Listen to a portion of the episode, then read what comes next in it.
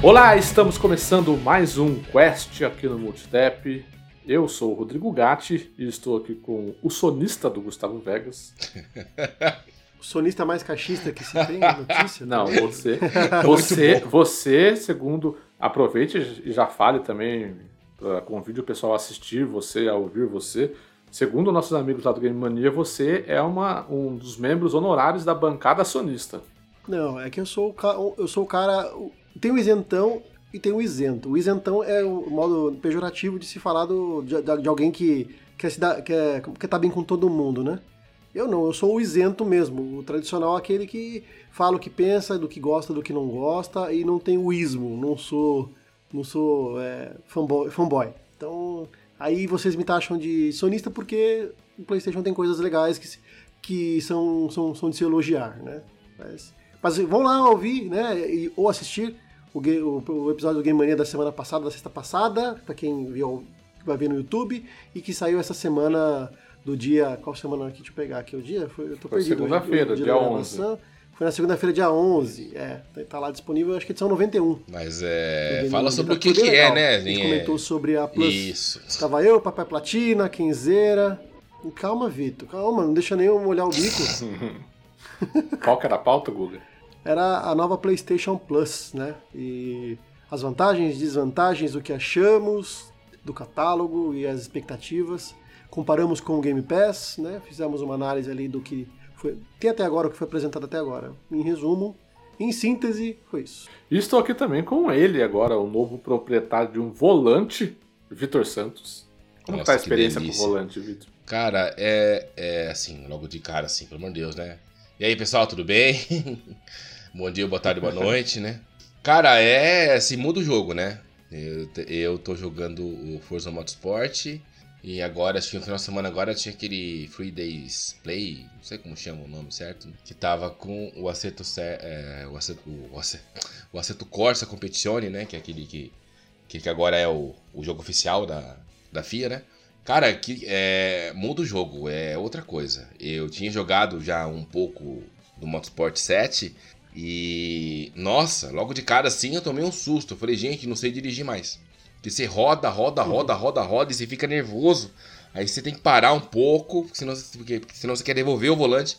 Que é, nossa, cara, é totalmente diferente a proposta. É de acelerar, é de frear, de virar.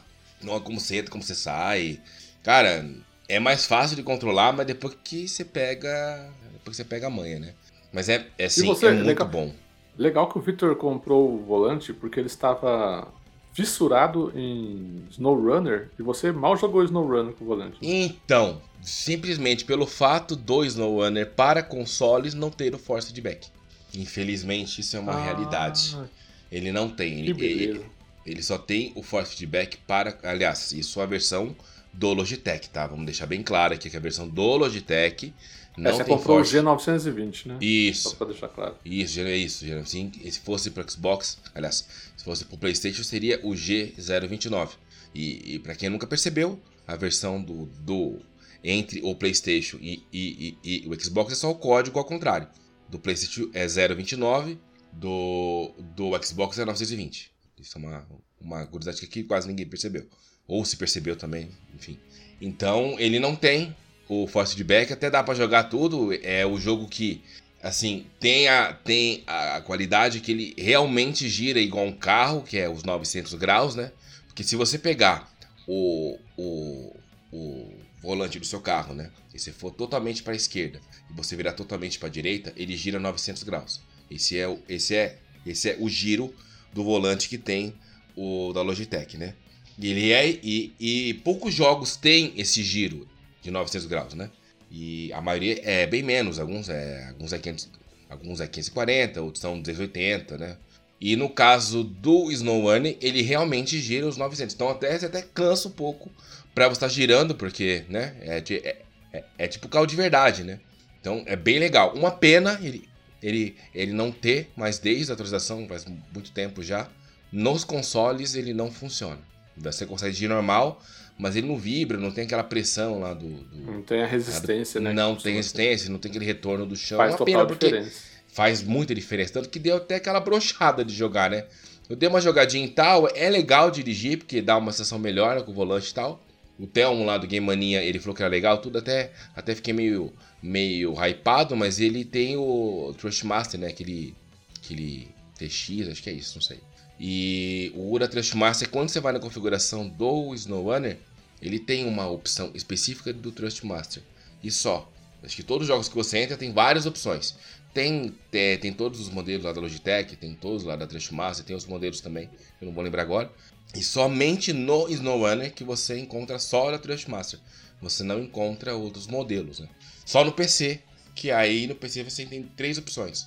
O da Trustmaster, o da Logitech e da, da inclusive você escolher qual modelo que você está jogando, né? Que tem é que no PC funciona todos, né? Tanto para Xbox como para então tem, então tem o 29, tem o 920, tem o 923, tem o 27, né? Então todos esses funcionam. E dá para você ir configurando de acordo com o modelo do volante que você tem. Mas o 923 é uma versão mais nova do 920, né? É, pelo que eu, pelo que eu analisei, né? Que teoricamente ele seria o dobro daquilo que eu tive de investimento, né? Para comprar o é, ele é pra cima de 2 mil reais, né? Ele tá 2,400, 2,300 mais ou menos. Eu paguei 1.200 no meu, eu comprei usado, né? Comprei na É, um T920 aí você acha por 1.500, 1.600. É, isso, isso, é. isso. É, então, na Amazon Prime tá 1.833. Há umas três semanas atrás tava 1.699, né?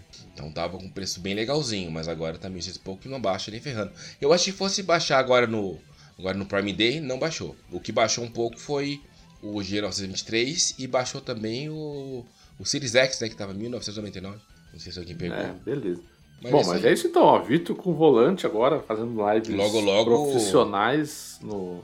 É, a minha primeira foi um fiasco, né? Vamos concordar aqui que, pelo amor de Deus, eu tive que ir com vergonha. A minha vontade era parar a live e, e sentar em posição fetal e chorar, porque foi uma vergonha. Pelo amor de Deus, eu rodei mais que outra coisa. Eu parecia Tasmania. Ah. Eu parecia faz parte, faz parte. Faz, é, faz. É um Era o primeiro dia que eu tava com ela. É, era meu primeiro dia com o volante, né? Agora eu já tô é. conseguindo. Agora eu tô conseguindo dirigir no manual. Então agora. Olha só. Agora eu já tô mais. Agora eu já não rodo mais, vamos dizer assim. Né? Bom, maravilha. Bom, mas antes da gente rodar aqui com o nosso programa, nós temos os recados, mas temos um recado antes do recado. Olha só que maravilha. O recado é o seguinte: nós mudamos um pouco aqui cronograma de quests, né? Você que ouve a gente aí desde o início já está acostumado que os quests aconteciam numa espécie de rodízio, né? Quest de notícias, quest de jogos, quest temático, é, quest de notícias de novo, aí um temático e aí reiniciava o rodízio. Agora nós vamos fazer o seguinte: o quest de jogos ele vai passar a ser quinzenal também, assim como o de notícias. Então, o que vai acontecer? Os quests temáticos, eles vão acontecer sempre nos quests de número 0 ou 5. Nós tivemos aí o quest 120, agora há duas semanas atrás, em que nós falamos de remakes e remasters. O próximo quest temático é o quest 125. Por quê? Porque daqui duas semanas da data da gravação desse episódio de jogos, nós vamos fazer um outro episódio de jogos. Então vamos fazer o seguinte: vamos ter um temático, né, o zero, né, por exemplo, um de notícia, que é ímpar, o os jogos que é par, né? 2, 4, 6 e 8. E aí, depois dele, é, notícia de novo, mais um de jogos e aí um temático. Entendeu? Deu para entender? Foi muito complicado? Acho que não, né? Para simplificar, os temáticos terminam em 0 e 5 e dentro deles temos dois, dois episódios de notícias e dois de jogos. Então a gente, ainda bem, estamos recebendo bastante jogos aí das, das produtoras e nosso tempo para jogar é, não é da 24 horas por dia, obviamente, né? Aquela mas coisa gente, maravilhosa, né? É, aquela nossa, coisa. Nossa, como joga. mas a gente, a gente acha que a gente consegue dar conta aí de programas quinzenais. Quando não tivermos jogos novos, a gente tá sempre jogando alguma coisa, né? Então a gente pode trazer jogos aqui que não são novidade, que não são novos, mas que a gente nunca trouxe no Quest, que seria muito interessante, como a gente já tem aqui nos históricos do Quest, como o Guga já trouxe, por exemplo, o Alan Wake, que me interessou muito quando ele trouxe e eu joguei esse ano passado o Alan Wake Remaster e eu achei maravilhoso, né? Então, assim, Foi. temos vários exemplos bons aí de jogos que estão no nosso backlog que a gente acabou jogando e a gente pode trazer por aqui quando nós não tivermos jogos novos, tá? E isso significa então, beleza. que Esse é o recadinho. Mais... E agora significa... os velhos recados de sempre, né? Que você Gatti. pode ouvir o Quest. Oi. Gatti. Engate engata a segunda, vai embora. Eu ia falar que, que, que isso significa que não teremos mais o sidequest, né? Exatamente, bem lembrado, Vitor. Isso significa. Isso, por, isso, é, é, é, por que, que isso aconteceu, né? Porque a gente não estava conseguindo gravar os sidequests, né? E aí a gente falou assim: meu, o que a gente faz? A gente precisa entregar os jogos, né? Vamos fazer os jogos, os quests de jogos quinzenais, então. Então, assim, não temos, não teremos mais sidequest. O sidequest foi maravilhoso enquanto durou, né?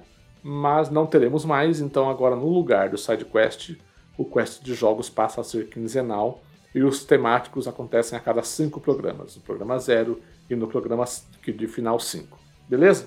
É isso, né? Não esqueci de mais nada. É, então, agora sim. O gato, quando começa a fazer os recados, ele engada a segunda e não para. Mas foi... não escuta. Mas foi bom você ter interrompido, porque eu esqueci mesmo. É, então, eu falei, eu, eu, eu, acho que ele vai esquecer de avisar que não vai ter mais sidequest. Não, então. Mas agora tá avisado, não vai ter mais sidequest. Maravilha. Então agora para os nossos recadinhos tradicionais, né? Lembrar você de você ouvir o Quest aí no seu agregador de podcast preferido e, se ele permitir, avalie-nos com cinco estrelinhas, isso ajuda muito a gente a chegar em cada vez mais pessoas. Temos as nossas lives na Twitch, em twitch.tv barra e em youtube.com barra A gente vai fazer agora, vamos mudar um pouquinho também, vamos fazer duas lives durante a semana, só que vai estar sempre eu e o Vitor juntos na live, tá? Já vai estar batendo papo, vai ter uma pessoa ali para ajudar no chat, então vai ser uma live mais dinâmica do que as lives costumeiras que a gente, estava fazendo.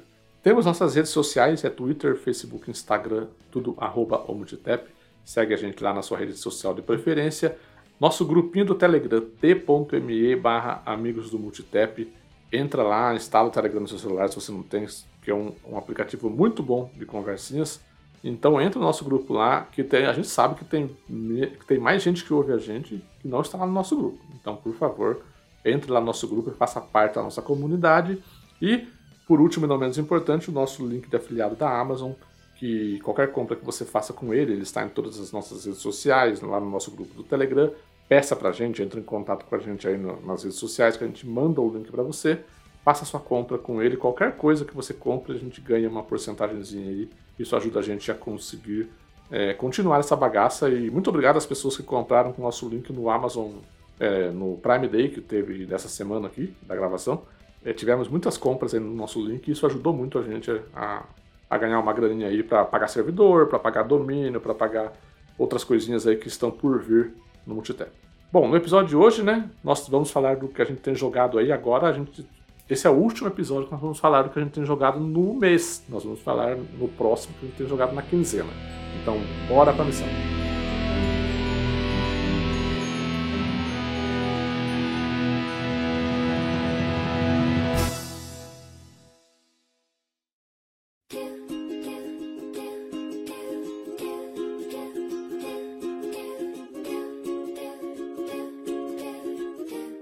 Vamos começar aqui com o nosso sonista preferido, que obviamente jogou esse jogo no PlayStation. Fica né? a piada pronta agora para sempre. Pois é, e. A cama agora dorme nela. Inclusive, o que peço, você jogou no PlayStation? Inclusive, fica aí a dica, fica aí a dica e o pedido para as empresas aí, as, as, como é que chama? As, as PR. O pessoal de imprensa PR, das empresas. PR os PRs aí que, por favor, mande código de PlayStation. Vocês ficam mandando código de Xbox, eu prefiro jogar no PlayStation. por favor, mandem versões tá gravado, de PlayStation. Tá gravado, tá gravado. Peço encarecidamente para mandar a versão de PlayStation, que daí eu jogo muito mais feliz e com muito mais vontade. Né? Nossa. Né? Então, só mandem de Xbox se realmente não tiver de PlayStation. Aí, beleza. Bem, porque daí. Hum. Eu acho que Pequena Sereia invadiu o multitap. Eu estive jogando. Eu estive jogando The Quarry. Como que é? The, The Quarry. Query. Não sei pronunciar isso. Query. Query. Query. Query. Ou se A fica com meio de O. a lá. pedreira.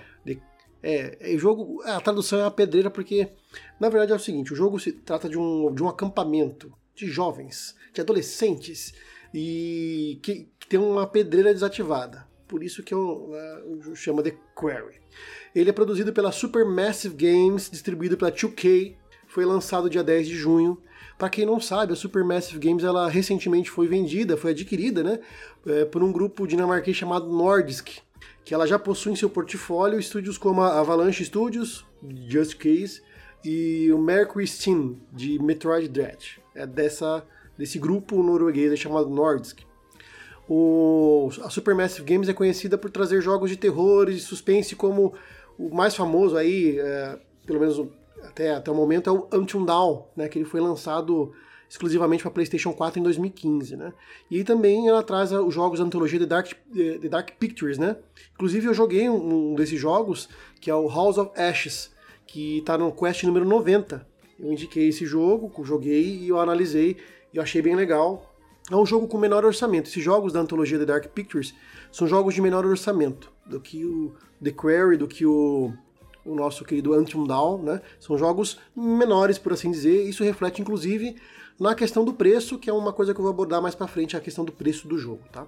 O, até então, né, o jogo de maior destaque do, da Supermassive Games era o até mesmo por conta dos recursos né, que foram investidos no jogo, foi o Until Now, porque ali a Sony fechou um contrato de exclusividade, né? Então ela, ela injetou uma grana ali no, no Until Now e ele foi lançado em 2015, como eu disse, para PlayStation 4, um jogo exclusivo.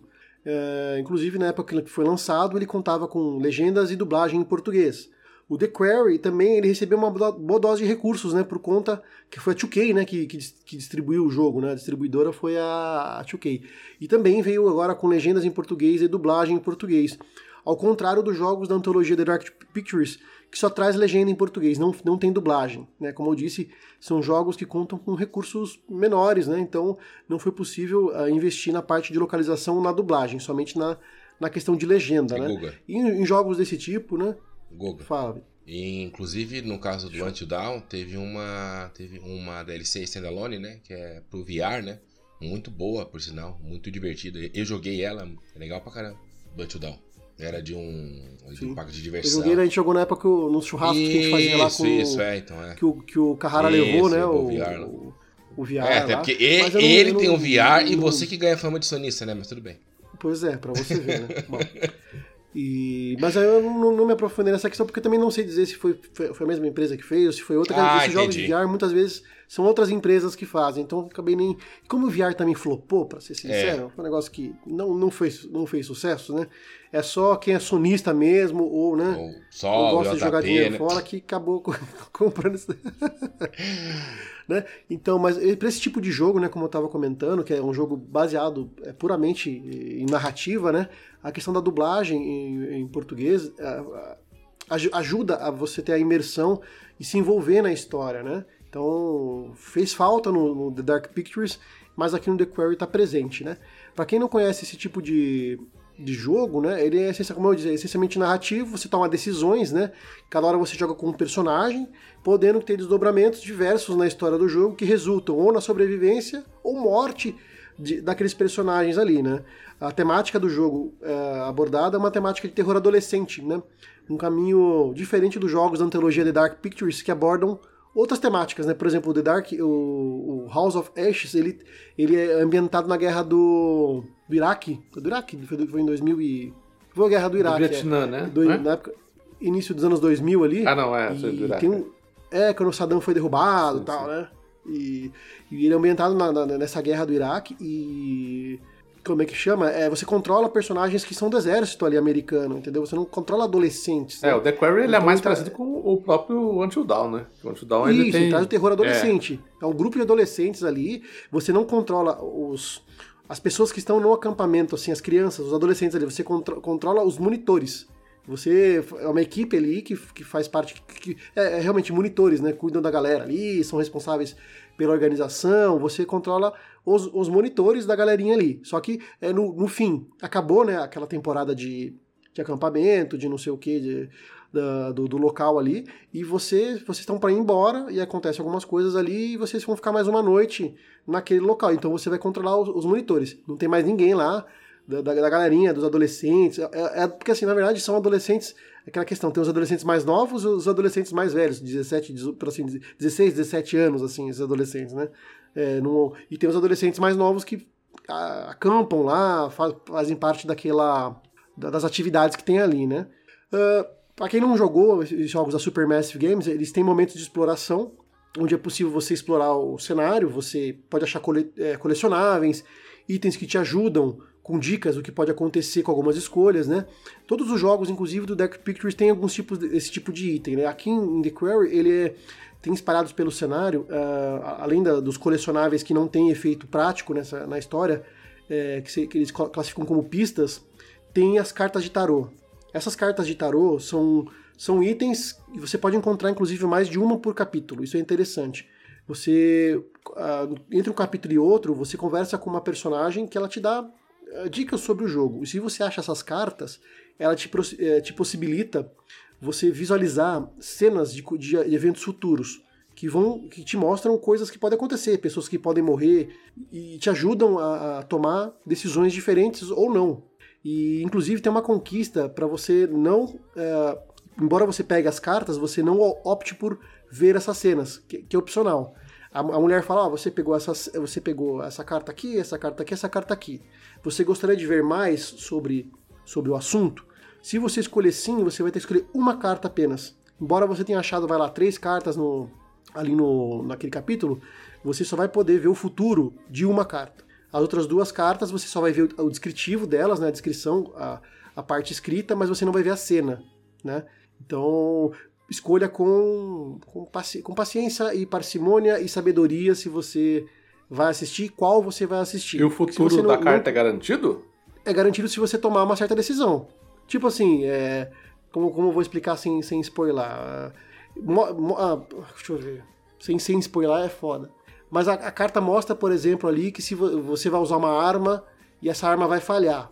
Aí você fica com o um negócio na cabeça, fala assim, ou, ou tipo, uma, uma, arma, vou dar um outro exemplo aí que também não, não tem no jogo, esse que eu falei, você vai usar uma arma e essa arma, o tiro explode na sua mão, por exemplo. Então você vai ficar pensando, puta, será que vale a pena tentar acertar? Essa cena aqui tá meio que batendo com, a, com o que mostrou na carta. Ah, entendi. Pode ser que sim, pode ser que não. Vai depender das escolhas. Então é um negócio que você pode arriscar ou não. Ah, é uma mecânica... vai depender das escolhas que você... Pode falar, Gu. E isso tem nos outros jogos. Tem no Dark Pictures, tem também no, no Until Dawn, entendeu? Mas não é garantido, entendeu, Gat? Vai depender de uma série de fatores. Então, você, você fica com um pé, um pé atrás, sabe? Você, você fica meio assim com, com o que vai acontecer ou não. É, é, é uma mecânica interessante. É uma mecânica interessante você pode de indução de gameplay, né? Porque, Sim. sei lá, se você não tivesse um acesso a esse tipo de, de informação, por exemplo, ah, se eu for usar essa arma aqui, eu vi, no, eu vi na carta lá que essa arma aqui, se eu, no momento que eu for utilizar, ela vai explodir na minha mão, né? Vai matar o personagem que eu tô, por exemplo. Uhum. É, numa situação que você tá perto de uma arma dessa e, e o seu personagem pega a arma, você, se você não tivesse essa informação, você provavelmente poderia utilizar a arma dependendo do, da situação que você está vivendo ali, você precisa se defender e tal. Como você tem, você fala, pô, não vou usar porque, né, eu vou, eu posso explodir na minha mão. Então ele induz Exatamente. você a, a, escolher uma coisa que você não escolheria, né, de fato. Né? É legal isso daí. Ex exatamente. E às vezes ele te induz a fazer a coisa errada, é. porque é uma série de decisões que pode levar aquilo. De repente você, a arma não ia explodir porque você tomou uma decisão diferente do que era previsto naquela, naquela naquele futuro ali. Né? Então, é legal essa, essa, essa dinâmica. E você pode ir na raça. Se você for na raça, como eu falei, você vai ganhar, pode ganhar uma, um troféu ou uma conquista que você não acessou nenhuma desse, dessas visões. E essas visões é legal que você é, consulta ali na hora que está falando com a mulher e depois no menu do jogo. Mas como eu disse, você só vai conseguir consultar aquelas que você optou. Então, você pegou três cartas, escolheu só pode escolher uma, as outras visões vão aparecer lá para você ler o, o que está escrito na carta, mas você não vai poder assistir o vídeo delas, né, as cenas que aparecem nelas. Né? Ah, entendi. É uma, uma coisa que, para quem jogou esses jogos da Supermassive, é, eu senti uma mudança bem interessante aqui. Para quem jogou Until Dawn e Dark Pictures, eles colocam muitas é, sessões de Quick Time Events, que definem às vezes até a morte de um personagem, sabe?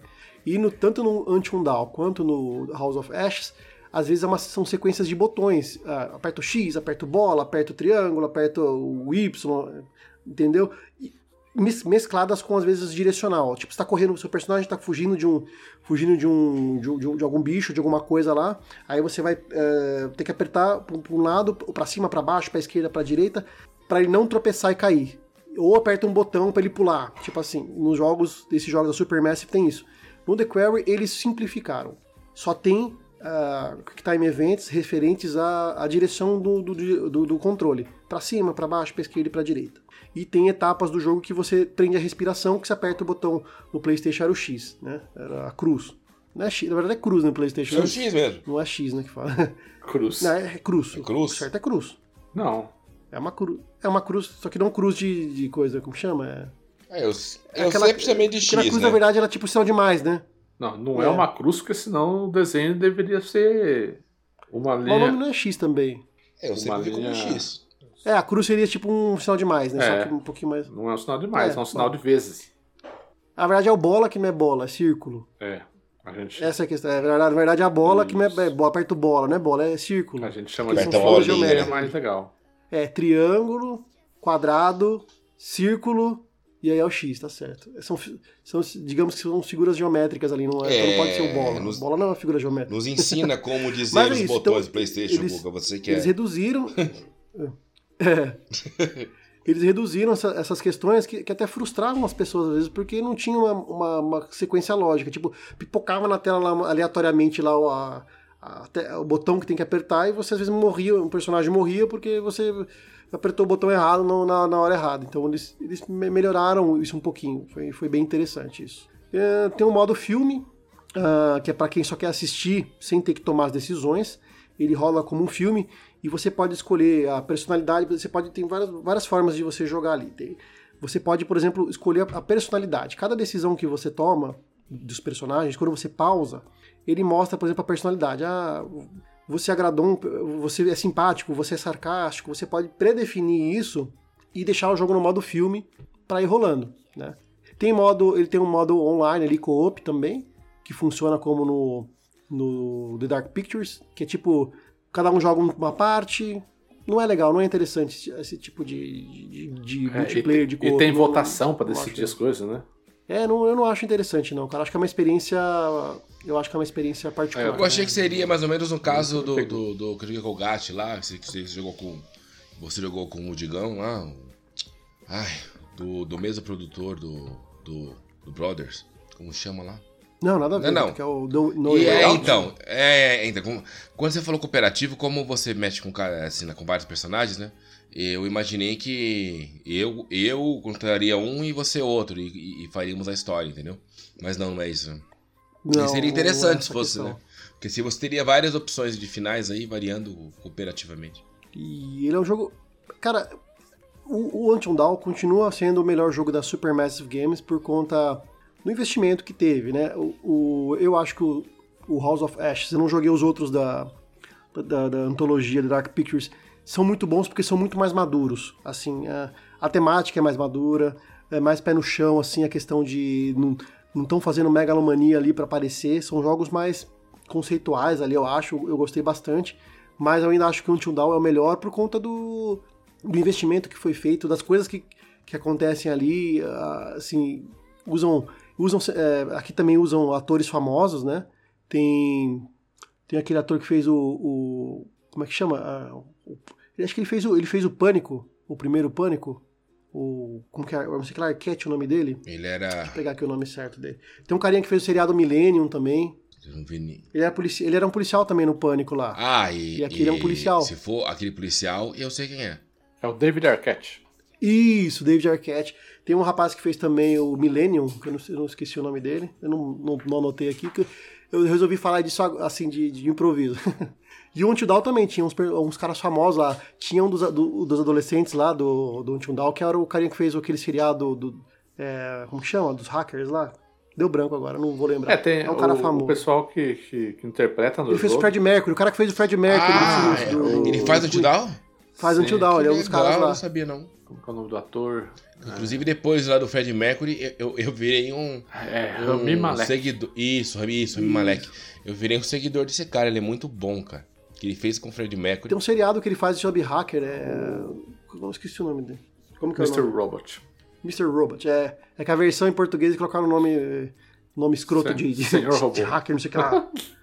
Não, é não sei o que lá, hack, sociedade hacker, Ah, é? sabe? Um negócio meio voltado a ver, Não, assim. é, É, mas esse- dublagem, esse- assim, nome de O- filme o americano Quarry- português. O nosso é amigo Papai. Platina fez um review do The Quarry lá no Conversa de Sofá.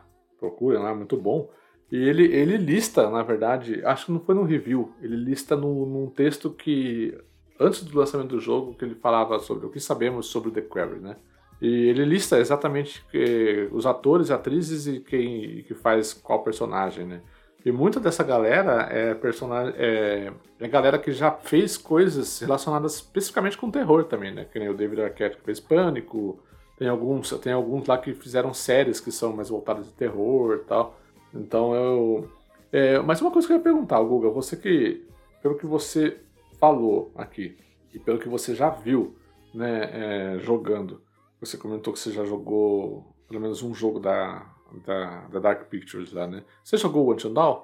Joguei, eu gostei bastante. Tá. Pra mim é o melhor, é o melhor jogo, assim, é o mais, é o mais completo, por assim ah, é. dizer. É. Tá, então, eu, eu queria perguntar o seguinte, a Supermassive, ela tá...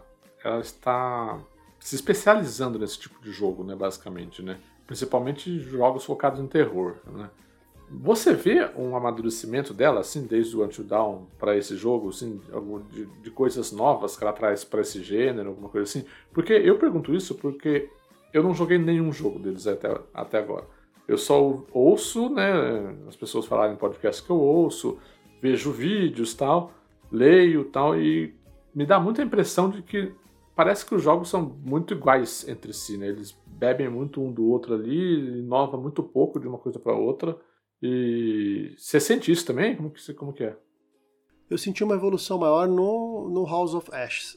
Eu me senti ele mais maduro explorando outras áreas. Porque essa questão do terror adolescente ele é muito, é muito clichê, né, cara? Muito clichê. É, o famoso terror. Mas assim, é, eu ia falar que é o famoso terror de slash, mas é, esse, esse The Quarry, pelo que eu ouvi dizer, ele não é um terror de, de slasher, né? De sexta-feira 13, de cara de, de perseguidor, assim, né? Não, não é. Inclusive, ele, ele peca um pouco naquela questão de, de deixar você tenso, de deixar você preocupado. É, o Anton Down é muito mais nesse sentido. Mas isso não, não é um, um, algo ruim. É que se você espera algo do jogo de, de ficar tenso, de ficar. Ele é legal porque você você tenta entender. Tem muito mais, acho que, doses de suspense e questões de suspense ali do que de terror, na verdade. para mim, pelo menos foi assim. É, eu me interessei pelo, pelo enredo e querer saber o que estava acontecendo, o porquê que aquilo estava acontecendo e por, que, e por quê, sabe? Do que eu realmente ficar tenso. Já no House of Ashes e no, principalmente no Until Dawn, você fica tenso, você fica, sabe? Você realmente fica mais assustado, você fica mais preocupado. É, mas eu acho que o modelo, o modelo assim que teve no Until Dawn, meio que foi replicado aqui do terror adolescente, foi executado de uma outra forma, mas não deixa de ser o, o clichê do, do, terror adolescente também, no quesito de. Ah, os personagens são meio que uh, imaturos, são meio que inocentes. Tem os estereótipos, que... né? Tipo, a. Tem, tem os estereótipos. O atleta, né? a, a CDF, né? Essas é, tipo isso, sabe? A, a, a, dois novinhos ali que. É isso. É, então, é muito estereótipo. Já o House of Ashes tem alguns estereótipos, mas é estereótipos da, da, do mundo real, da vida real, assim, tipo assim, do mundo adulto, por assim dizer, não do mundo adolescente, do mundo. É, é, é diferente. Eu, eu gostei mais, me senti mais é, confortável jogando aquilo, porque acho que condiz mais com a realidade de hoje em dia, assim, da, da, da nossa idade, né? A, a temática. É, assistir coisas com aquela temática. A gente não. Né, por exemplo, o pessoal hoje. Eu não cheguei a acompanhar na época, né, mas o pessoal que assistia, por exemplo, aquele é, Rebelde, sei lá, essas porra assim, ou, ou, né, que era coisas que diziam com a idade da pessoa que estava acompanhando. Então, a gente teve a nossa fase de assistir Eu Sei O Que Vocês Fizeram no Verão Passado, tipo, né? Que foi a época que foi lançado lá atrás. Hoje em dia eu não vejo, não vejo graça em assistir um filme desse, por exemplo. É, tanto que... O é, Pânico que eu... saiu, né? É, então, o Pânico que saiu o último aí não foi muito bem recebido, né?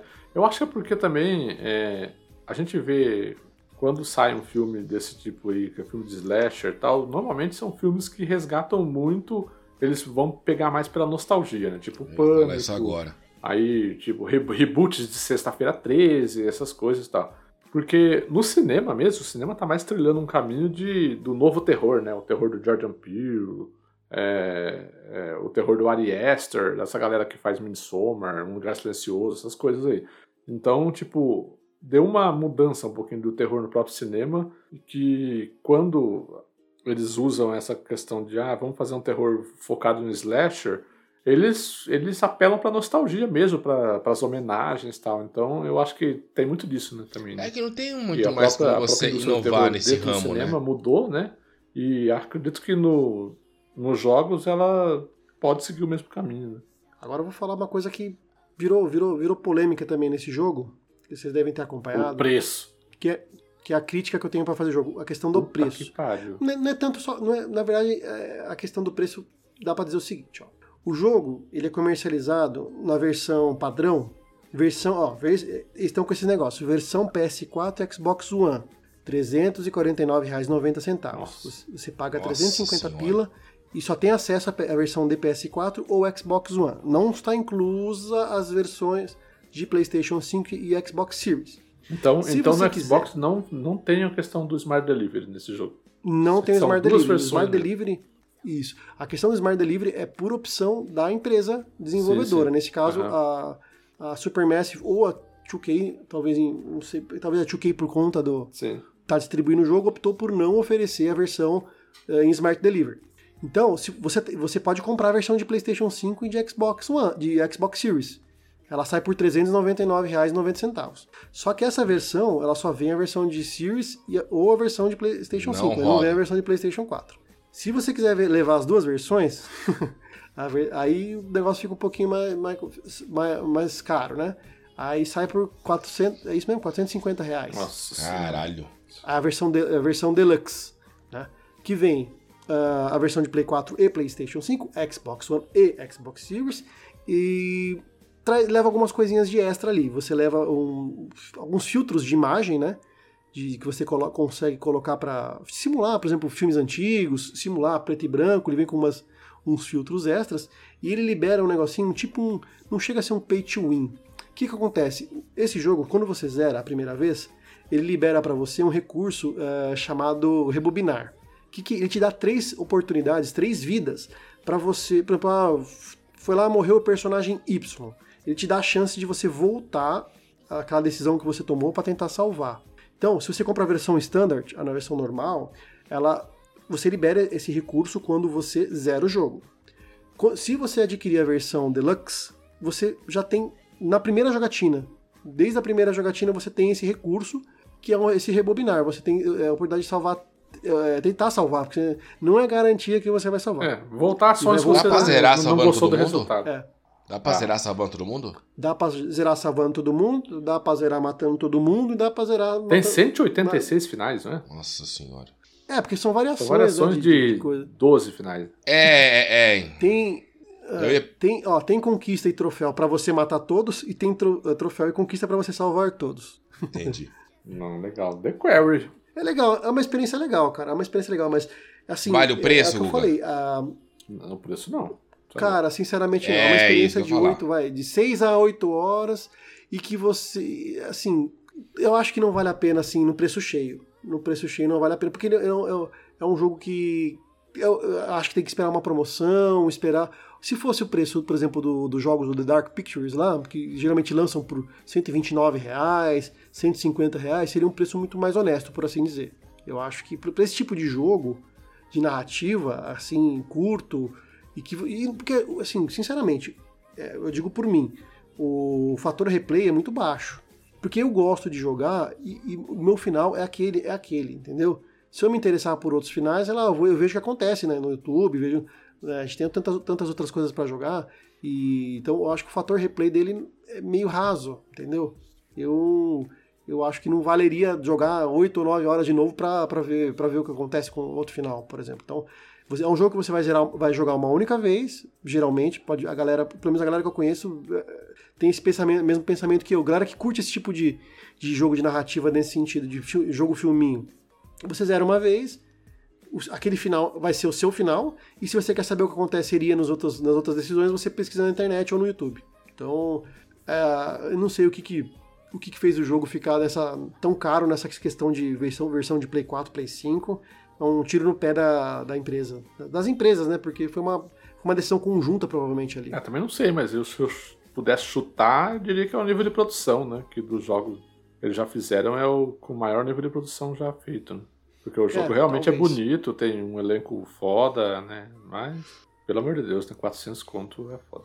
É, eu, eu acho que com esse preço dá pra Mas cravar. joguem, é legal. Esperem uma oportunidade aí de, de promoção e joguem. Eu acho que com esse preço que tá saindo, acho que dá pra cravar e que nunca vai sair numa assinatura, nem Game Pass, nem, do, nem da Plus, porque o jogo que sai Não, já pode dá... ser que Pelo, vai. pelo contrário, Vitor, eu É? acho que sai o, o Man of Madden e uh, House of Ashes e o Little Hope, eu acho que estão numa assinatura aí que são, são jogos aí da, da Supermassive e o Until, Dawn deu até na Plus.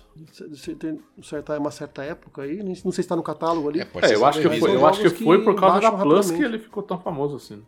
É, são jogos que baixam ah, o preço rapidamente e que a, a questão de entrar numa, numa, numa assinatura vai ser, vai ser rápida, eu acho.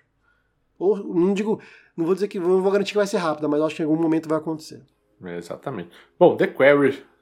Eu, eu tenho muita curiosidade de jogar esses jogos da Supermassive, mas até hoje nunca tive oportunidade de jogar algum. Quem sabe um dia. né? É, falta de, falta de na verdade, a oportunidade você teve. A oportunidade teve tem, né? e É tem. Falta de. É, e você está na assinatura oportunidade, você tem, tanto do Play como do É, Xbox. Então, eu sei, né? Mas dá é que. Deus livro, precisa ter 30 Rodrigo pra jogar todos os jogos que eu quero jogar. Meu Deus do céu. Bom, vamos. eh, Mas não precisa ter 30 Vitors pra jogar esse jogo que você jogou, né, Vitor? Não, não, ele tem o mesmo tempo do Gustavo, Qual 8 que é? horas também. Eu vou falar da DLC do Outriders. Olha aí, tá vendo? A DLC do Outriders ela lançou World agora. Slayer, né? O nome. Isso, World Slayer, né? Então. O jogo, na verdade, já de cara eu falo, né? É pra quem gostou do jogo, né? Pra quem, pra quem gostou do jogo base, né? Porque ele nada mais faz do que dar mais. é, do que explicação do que, que é aquele mundo que você tá. Acho que pra quem não conhece o Outriders, né? O, a Terra tá, tá no problema que não. Que, e, que ela fica inabitável, então saem várias naves, né? com a população mundial, né? E uma delas acaba caindo num planeta chamado Enoch, né? E só que nesse planeta tem umas tempestades, tem umas coisas meio totalmente fora ali que acaba matando todo mundo e o seu personagem acaba recebendo um raio daquele e aí você ganha poderes e aí você entra pro, pro grupo que chama que eles chamam de divergentes, né?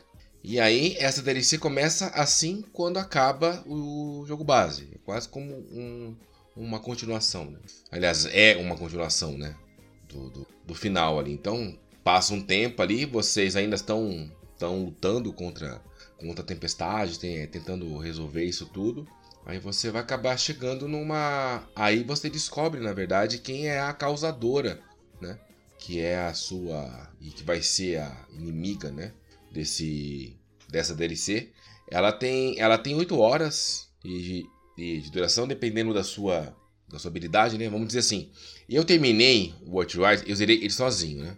Pra muitos eu sou um grande herói, né? por ter terminado o jogo sozinho. Mas enfim, eu gostei dele, então é uma coisa. Eu até fico meio assim quando o pessoal fala mal dele, porque eu gostei, cara. Ele, ele, ele, ele não inova nada, mas tudo que ele pega e coloca na prática funciona. Então, então assim, ele tem Mechanic Gears, ele, tem, ele é shooter looter, ele não é enjoativo. Então, assim, e- tanto sozinho como, como em Coop, esse jogo é, ele é muito bom. A história, eu não digo que ela é rasa, ela é boa. Ela, ela é boa, ela tem uns plots legais, tem os personagens que são até, até certo ponto cativantes. Você fica curioso mesmo de entender por que, que um não gosta do outro, da onde vem e tal. Tem, tem, tem bastante coisa legal, né? Então, essa história, ela me cativou e... Pelo que eu vi aqui na DLC, ela, ela só tá melhorando aquilo que, a, aquilo que a história trouxe. Então, todas as brechas que... É assim, tudo... Todas as dúvidas que você ficou no final, né? Elas vão ser... Ou quase todas, né? Ser resolvidas aqui nessa DLC. O legal é que ela trouxe algumas mecânicas novas, né? A, a primeira coisa é que ela trouxe uma mecânica que a gente tem no Diablo 3, né? Que quando você chega no seu nível máximo, né?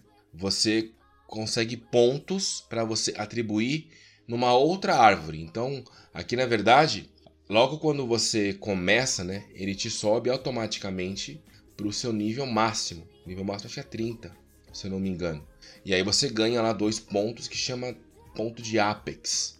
E esses pontos, eles vão melhorando algumas coisas novas. Então, tipo, você vai ter bônus, é, bônus para acerto de tiro, bônus para mais vida, bônus para mais defesa, bônus para dar mais magia. Então, E ele tem vários tipos de magia. Ele tem magia de fogo, tem magia de raio, então é, tem magia de poison. Então aí dá para você ir melhorando aqueles pontos e eles são muito mais fáceis de você conseguir do que no jogo base, né? Que você tem que passar uma barra inteira para conseguir. Aqui ela enche mais rápido. Então, então, então você vai somando ponto rapidinho, né? A e outra coisa que ele trouxe também é um novo grau de armaduras e armas, né? Que é do grau de Apocalipse, né? Então, são as armas e, e armaduras muito mais poderosas. Dá para você dá para você estar tá equipando não duas habilidades, mas três habilidades passivas, né? Que isso já tinha, já tinha. Eu não lembro qual era a do jogo base, acho que era, acho que diamante, não lembro, acho que era épico, raro, não lembro que eu não, não lembro que era. E aí é, você tinha dessas mais poderosas até duas habilidades passivas que você colocava. As habilidades passivas elas ajudavam no ponto de ah, é, no, no tiro você vai ter 15% de e de bônus de retorno de HP, então isso vai ajudando, tá? É, tinha, tinha redução de tempo de você recarregar aquela sua habilidade que você joga, né, e tal. Então isso isso foi bem legal. Eu não tinha jogado o jogo ainda, eu zerei ele na versão do Xbox One X, né? E desde que eu comprei, acho que quando eu comprei o jogo, o próprio Google falou, viu, testa o, o, o Outriders que ele tá muito gostoso de jogar no Series X. E realmente eu não tinha testado, aí, aí veio a DLC pra gente, até muito obrigado à produtora por ter, por ter cedido o código pra gente. E cara, o jogo tá muito lindo, tá muito liso. E eu é tão é tanto a diferença que faz essa questão do frame rate que tá 60, né? Eu tive que mudar a acessibilidade do, do analógico, porque tava alta, eu tive que botar bem no mínimo, porque eu só encostava lá no analógico e ele ele, ele quase olhava pra trás. Fica outro jogo, Fica né? outro jogo, cara. Fica outro jogo. E ele tem uma ambientação muito rica, cara. Então, assim, é muito cheio de detalhes. Os inimigos, eles são inteligentes, não são não são aqueles que ficam parados, sabe, no meio da tela e você tem que atirar. Eles se escondem, eles criam estratégia. Então, é um jogo que você não pode sair atirando. Ele é tipo Gears mesmo, sabe? Isso é assim, ele é bem, assim, para quem gosta de Gears, esse jogo que a pessoa vai gostar, sabe? Porque tem aquela mecânica de estratégia, de você não ir, não ir que nem um Rambo, sabe? Tem que saber quando atirar, qual arma usar, sabe? Tem que analisar se aquela arma. Sim, e, e, por mais que ela tenha mais nível de poder, o dano dela conta mais. Então, então eu mesmo uso uma arma que tem um nível de poder mais baixo, mas o dano dela é alto. Então eu acabo treinando muito mais HP dos inimigos do que se fosse com uma arma de um poder maior.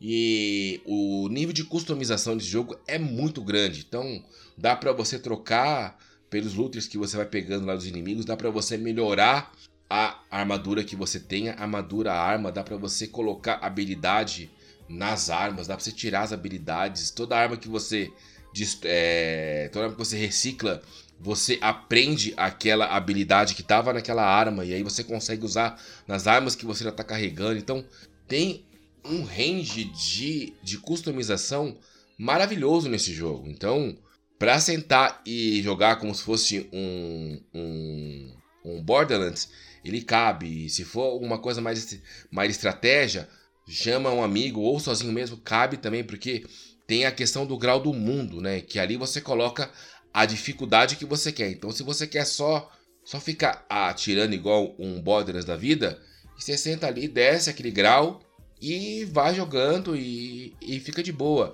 Agora, se você quer, é, se você quer ser mais, mais estratégico, é só tá aumentando o grau. Tem, tem bastante coisa. Então, é uma pena que tem muita gente que, é, e que acabou desgostando do jogo pelos problemas de conexões que ele teve no seu lançamento, né?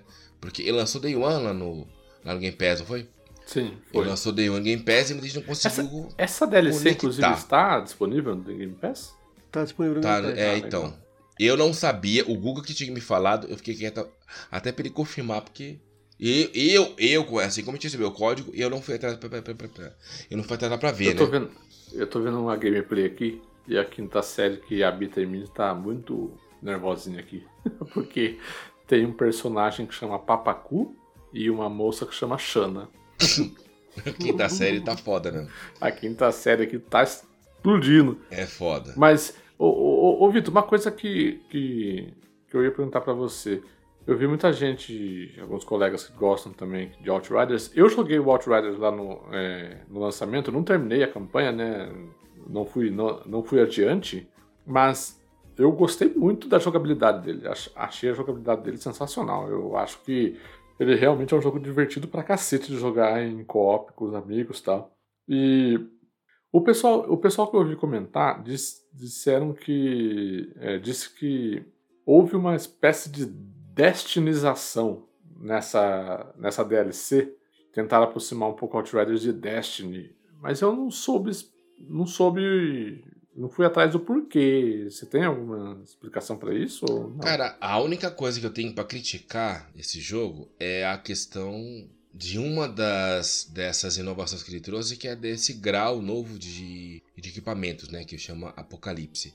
Cara, o rate, é, o, o drop rate dele é muito baixo.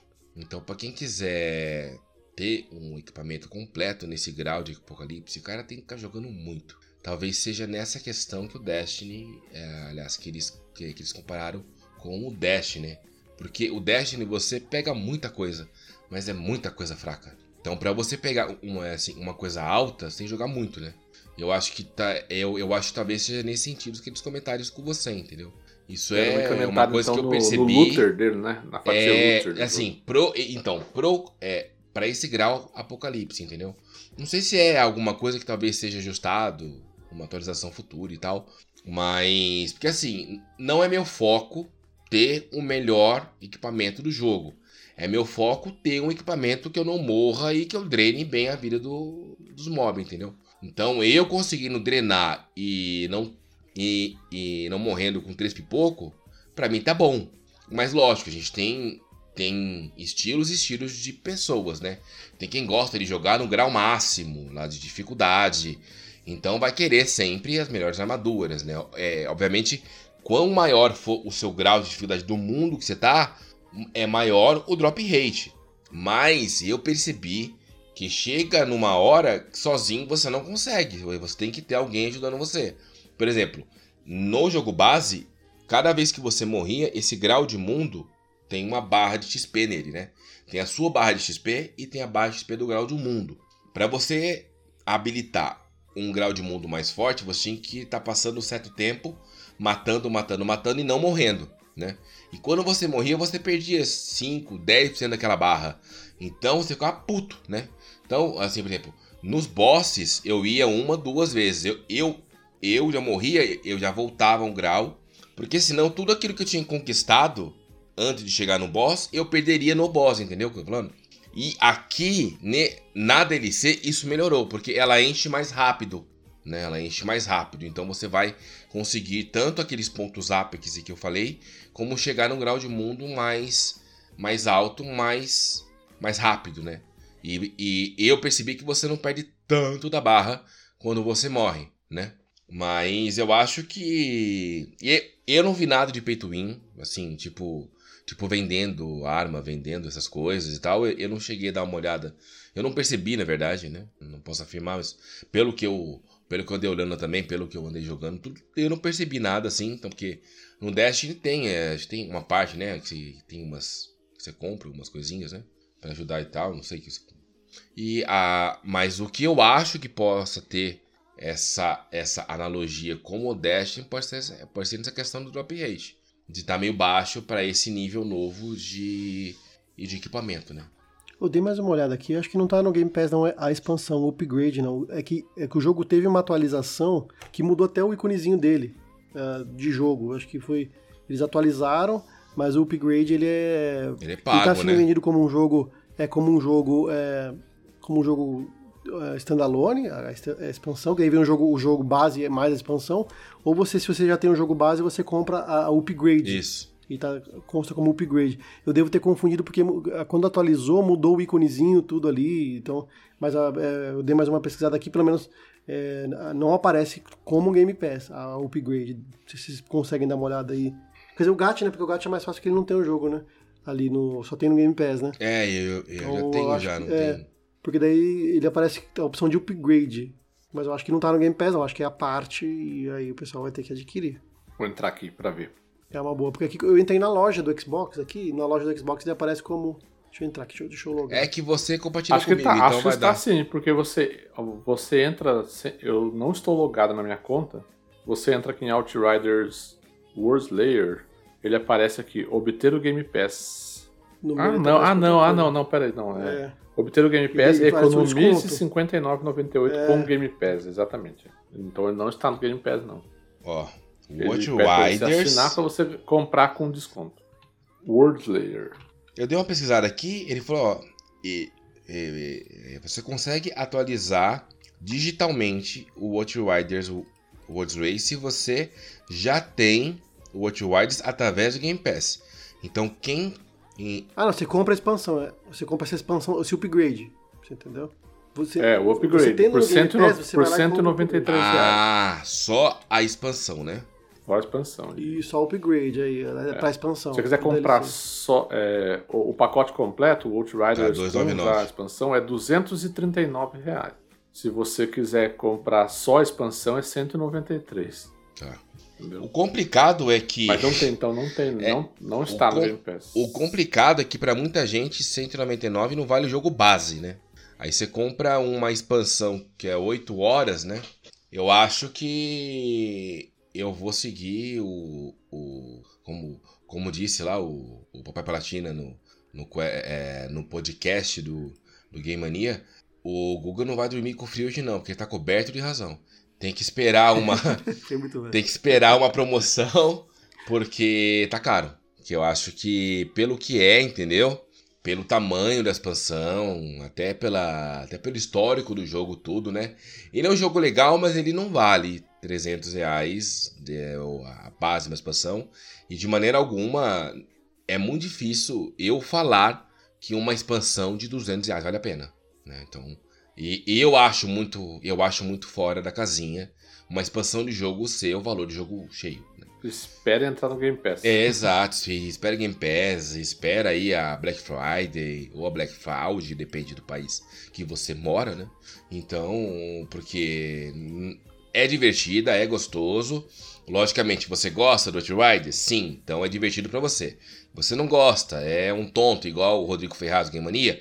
Então não joga, então não compra, não chega perto, entendeu? É, Agora... Esse jogo tá na PlayStation Plus, Guga? Outriders? Qual? Os Riders? Não, não. ele tá só no Game Pass. Eu ia falar, ou espera o Game Pass ou espera a PlayStation Plus. É, né? não é. Vai entrar na, Play, da PlayStation Plus já com essa versão. Ulti- Ah, que é? eu ia fazer. Ó. Com que é o nome pensou? Outrider World Slayer. Não, eu, eu, World não, eu ia Slayer, falar é. o seguinte, já não funcionou no Xbox. Você quer colocar no Playstation, que, a, que não funciona? Tô enchendo de saco. Bom, Outriders, então, World Layer, Isso, é isso aí. a DLC desse joguinho aí. E- Aliás, caiu na a mão gente certa porque né? eu. E, então, eu, eu adoro esse jogo, né? Eu sou defensor dele, então pra mim É, eu, não valeu sou, um- muito a eu pena. não sou um crítico também não, porque eu, eu vejo bastante qualidade nele. É assim, eu acho que às vezes a gente não precisa inovar. A gente não precisa trazer coisa que ninguém nunca fez. E se a gente pegar várias coisas que já existem, juntar elas e fazer bem feito, cara, vale mais do que, esse, do, eh, do que esses jogos que querem, que, que querem inventar e chega na hora, acaba fazendo besteira, entendeu? Acaba fazendo Às vezes coisa que é não melhor um arroz, e um arroz e feijão Arroz e saboroso feijão, do que isso. Isso. Exatamente. Exato. Cara, é tipo o programinha de Masterchef que você pega pra assistir. Aí chega lá, tem aquela prova. Prova livre. O cara vai lá e inventa, não sei das quantas, é, é eliminado. Aí vem um cara e faz um arroz e feijão delicioso, passa pra final. Então, cara, é, é muito mais na execução do que na criação. Então, acho que ele, ele não inova, e- ele pega vários jogos, pega. Não inova? Não, mas ele faz bem feito. É só, é só saber entrar com a cabeça aberta, assim, com a mente aberta, não ficar julgando. É igual quando você pega aquele seriado. Não, é qual jogo que você, que, é, que você precisa. Ah, é igual quando você pega esse Souls-like aí. E que o pessoal já entra pensando que é Dark Souls. Não, tem que entrar com a mente aberta, tem, tem que entender a proposta do jogo. Aí você joga. Aí, aí você gosta. Agora entrou comparando, entrou já achando que tá jogando aquilo, aí vai dar tudo errado. Já que o Victor falou de Masterchef, eu vou dar, aproveitar um, um momento para dar uma dica aleatória aí de, de, de reality show. Eu assisti com a minha esposa recentemente o The Bridge Brasil, ou A Ponte, como é chamado, na HBO Max, e é muito legal, cara. É muito bom. Gostamos o bastante. tem um nível de seriado que é? que, só melhora. Não, ele era Prime, agora na HBO Max. É, o- que- nós aqui que é que é? Netflix, ô Guga. É nós aqui é gato. é, são ali, são, são 12 pessoas que estão num lugar, uma- tipo uma floresta, assim, que tem um, tem um, um lago, assim, a, água ali, um rio ali, e eles precisam construir uma ponte ah, com, com, com madeira, com aquele negócio, com bambu, até uma plataforma onde tem um sinalizador, e naquela plataforma tem um baú que tem 500 mil reais. Eles precisam construir uma ponte até ali para ganhar esse prêmio. É bem legal. Tem umas pessoas famo- famosas ou meio famosas.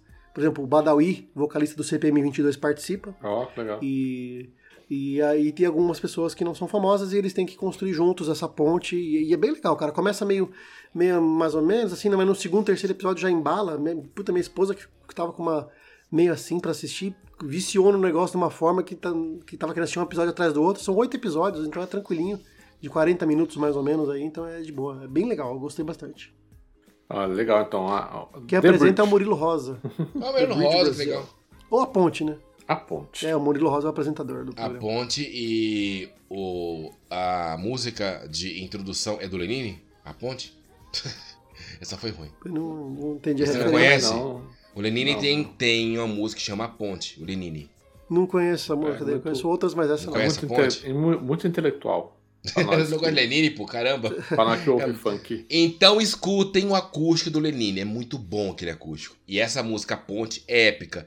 É uma crítica absurda à, à, à corrupção política do Brasil. É muito foda.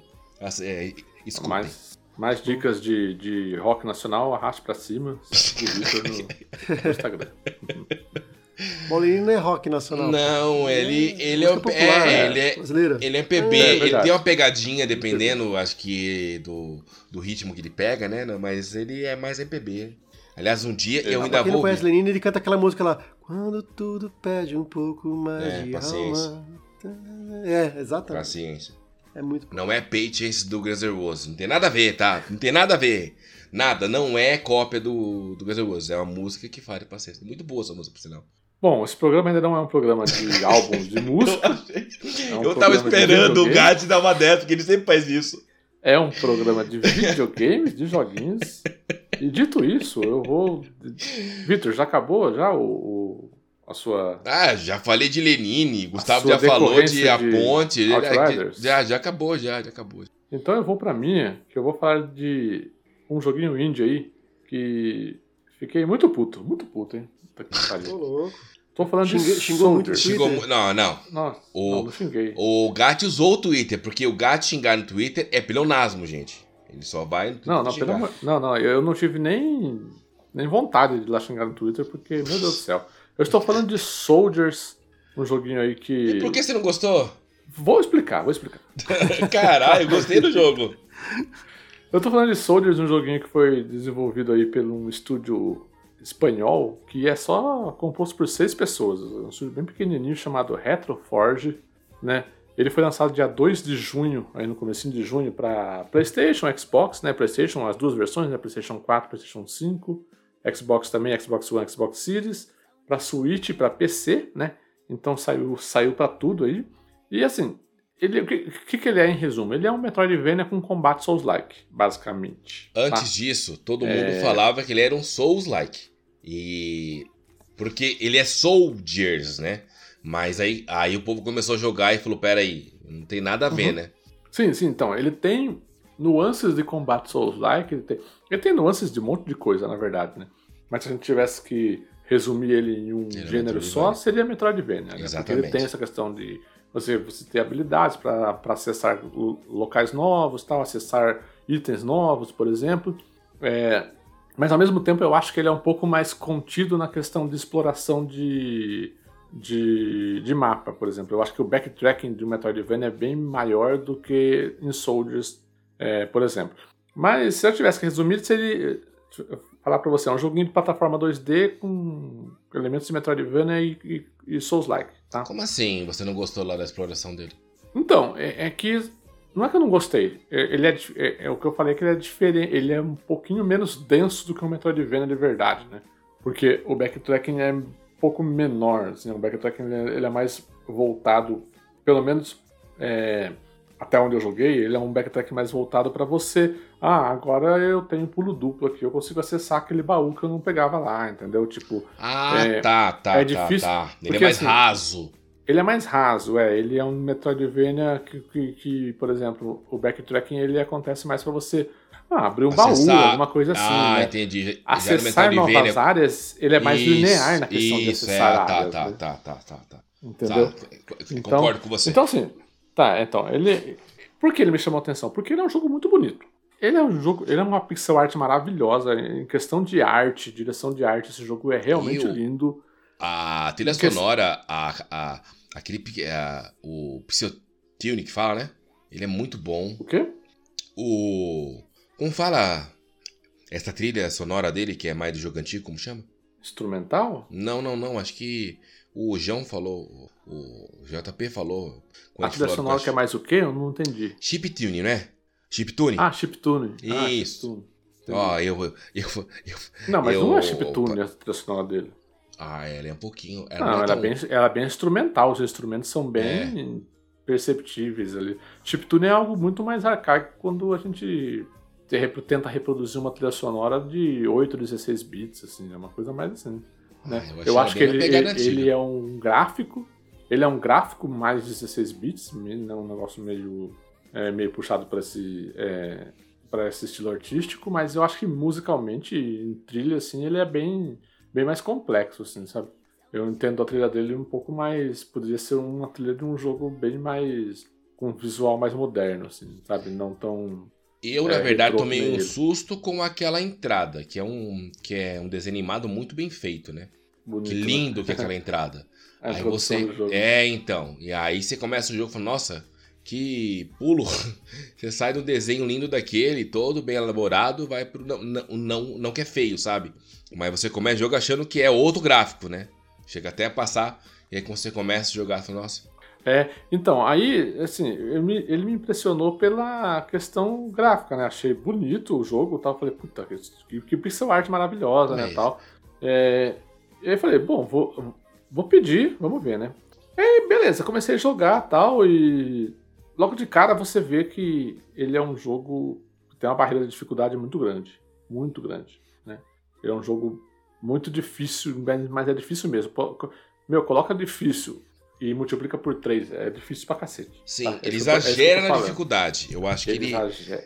É, é, eu acho que essa a maior o, crítica minha. É, o, o, Mas o gato subestimou, hein? Nem, então. Eu vi uma live do Exato, gato né? que ele né? falou: ah, cadê aquele jogo É, que não sei o quê. Mas o Papai Patina. Mas, o, é, mas o Papai Patina, ele falou uma coisa lá pra mim que. E que, e que concordo com ele. É, é no seguinte: ele usa a dificuldade para você demorar mais pra zerar.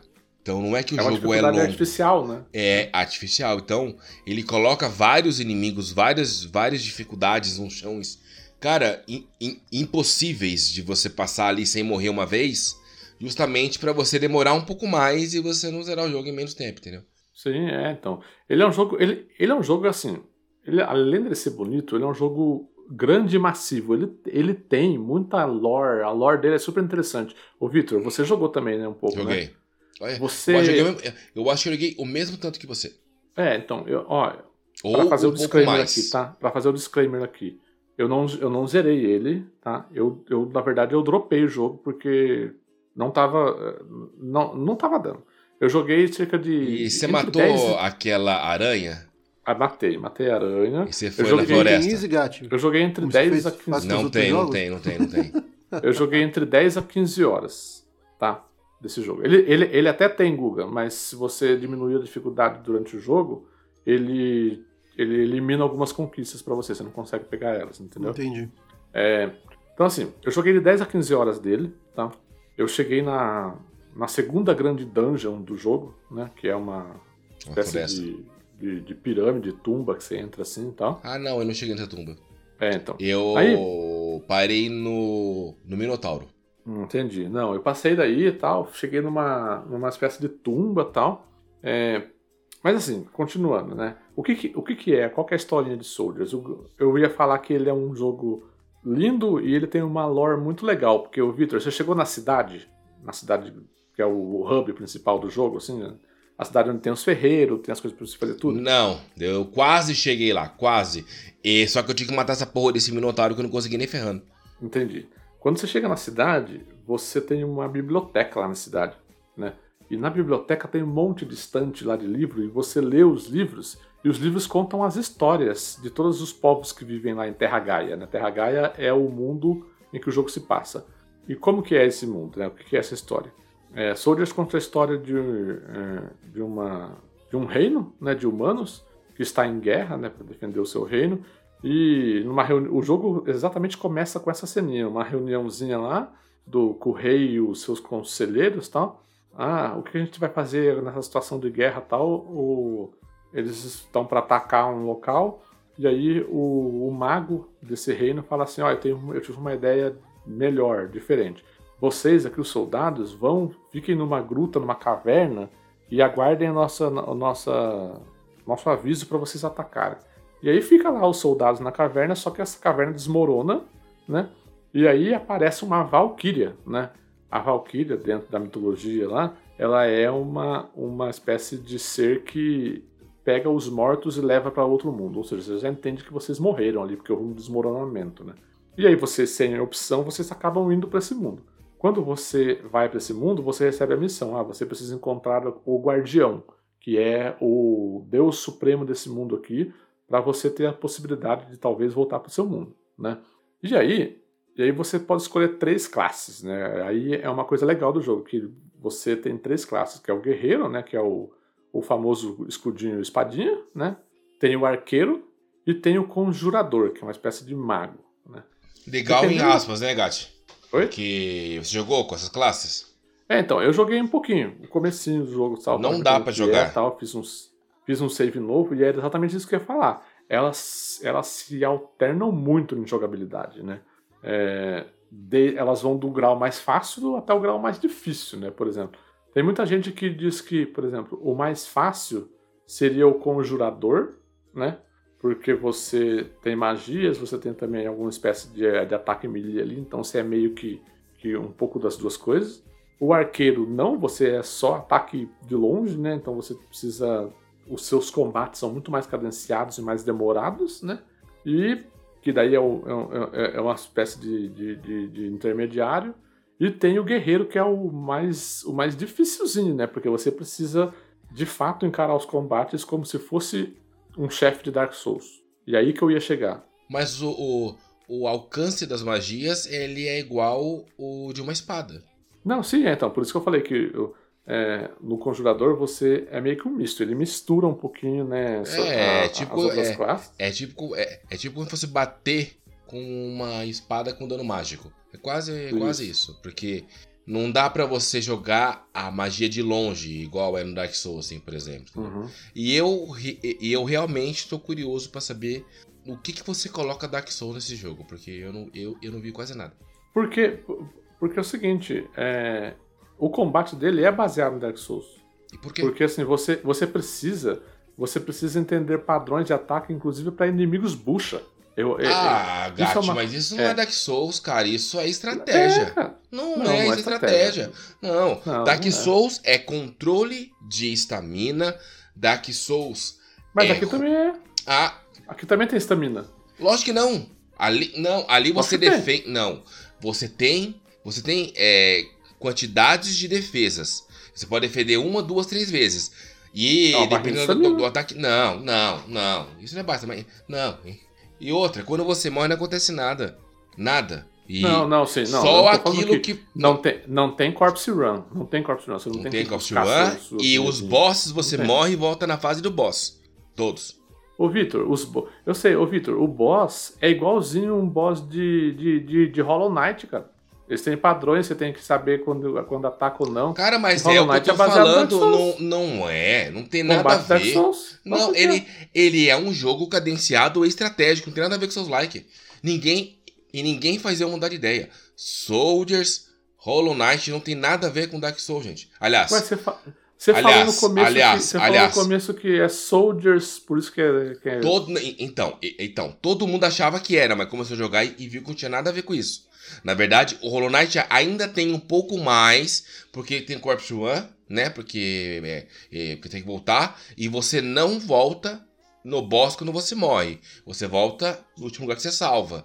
Né? Aqui na verdade você tem aquela espadinha lá que você, e você faz o save, os bichos voltam, tudo bem, mas eu eu vejo mais como como como proposta de, de jogabilidade do que alguma analogia ou alguma comparação com o Souls-like. Para mim não cabe nem é, não cabe falar que é Souls-like aqui. Tem algumas jogabilidades similares ao que tem no jogo Souls-like, mas ele não tem nada a ver com Souls-like. Nada. É, não, isso é, é a minha opinião, obviamente, né? Não, sim. É, eu discordo de você, porque eu acho um combate focado. Eu acho um combate muito parecido com Souls, porque existem padrões, existem janelas de ataque, você tem, tem a estamina, que apesar de, de você é, consumi-la apenas bloqueando, não sei se você notou, mas quando você faz a rolada, você não consegue rolar imediatamente logo depois. Você tem um tempinho de recuperação. Então, mas ali então, não tem nada a ver com estamina. É você não conseguir rolar duas vezes. Você rola uma vez tem que esperar dois, três segundos e aí você rola, mas não tem nada a ver com estamina. Isso então, aí é, é, tô, é, é isso, é falando. O combate, o combate é focado em Souls. O, o, o combate de Souls é, é desse jeito, é cadenciado. Você não pode simplesmente pegar o seu personagem e parar do lado Mas no celular que você rola 10 vezes antes, antes de você ter bloqueio. Não Ai, tem. Victor, mas... Não, tudo bem, eu tô entendendo. Eu só tô jogando para você que, na verdade, ele pega um pouco da jogabilidade que tem Souls Like e traz para cá e acha que é parecido e não é parecido. Ele só traz algumas não, coisas. Sim, ele não é um, um, um, jogo Souls completo, porque não tem Corpse Run, não tem um monte de coisa, entendeu? Não tem sentar na folha. Na verdade, tem. Você salva o jogo, os inimigos voltam todos. Tudo bem, cara. Entendeu? É outra, é outra coisa que ele puxou de Souls. Então, assim, não dá para negar, tem coisa de Souls ali.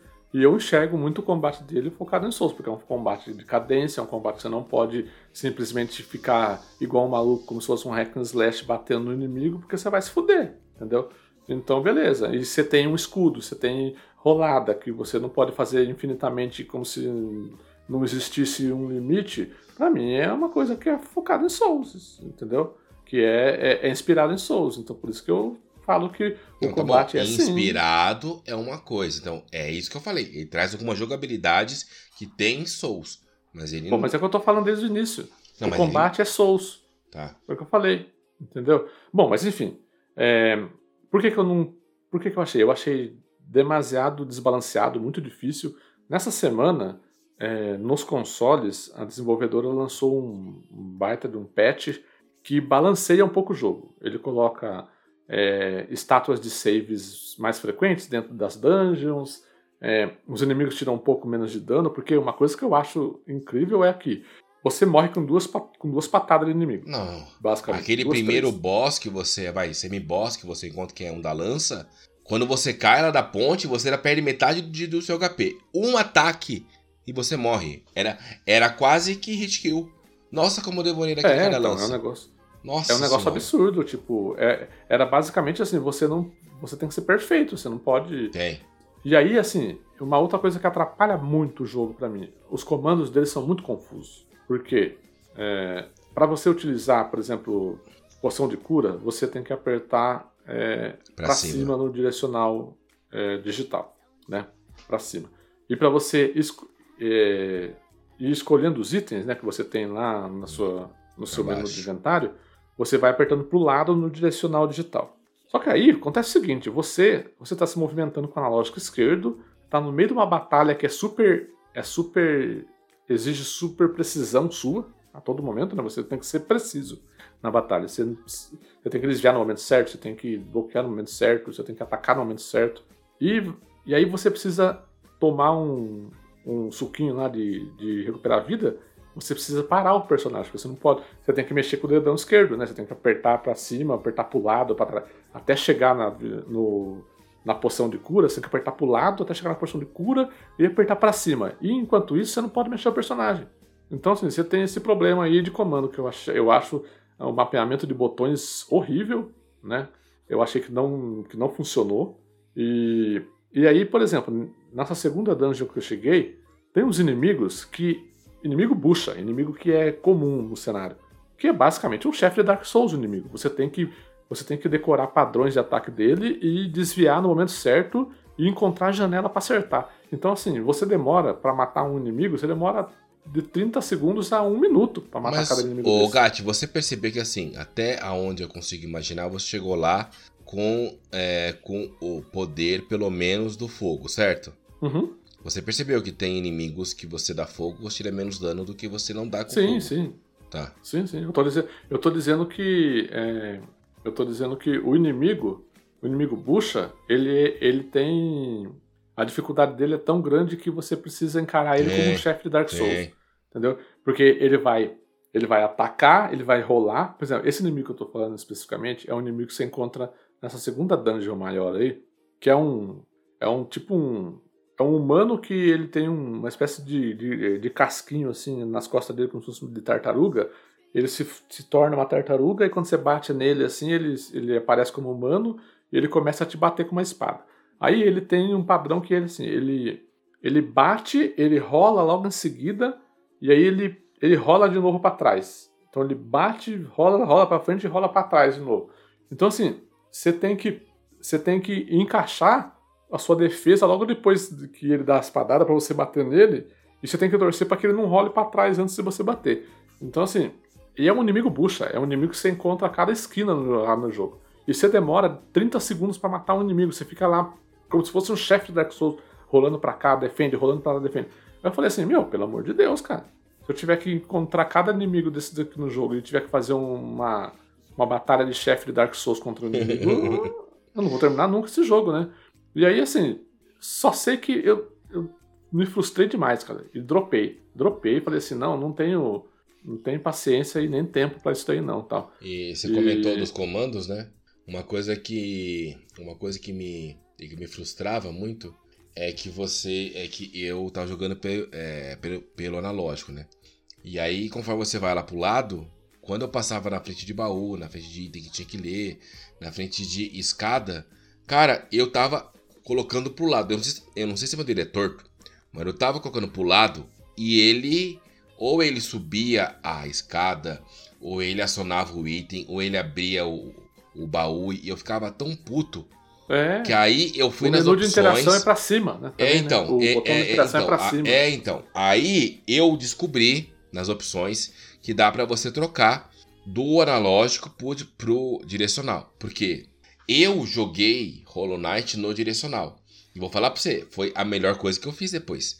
Porque aí sim eu conseguia andar e não ter problema e de passar na frente de baú, na frente de, e na frente de escada, porque, cara, e se eu tô fugindo, e se eu tô querendo desviar de algum ataque, e tem uma escada perto de mim, cara, pensa a raiva, você tá, você tá fugindo lá de uma aranha, aí você quer mandar pra esquerda, o danado me sobe a escada, aí vem a aranha e te bate, aí você, tá, e, e, e, a- e a poção nesse jogo, ela é muito difícil de você achar, e ela é extremamente cara, porque você não ganha muita moeda dropando dos inimigos. Eles dropam um pouquinho de vida parecido com o que tem lá no Ori, né? E quando você bate daquelas negocinho verde no Ori aqui, é um que ele ele é amarelo, isso eu não me engano. E aí, e aí você vai juntando aquilo, vai te ajudando, né? Tanto em planta como nos bichos, então não dropa muita moeda.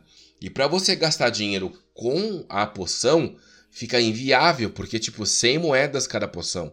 E você só pode carregar 4 ou 5. E cara, pra você conseguir 500 moedas naquele jogo, você jogar muito, não é rápido não. E acha Não, é, baú não pra é, você não, achar. Não, não é mesmo. Não é mesmo. É, é tudo muito custoso, muito difícil. É, e aí, eu acho. é, Eu não testei. É Aliás, eu nem fiquei.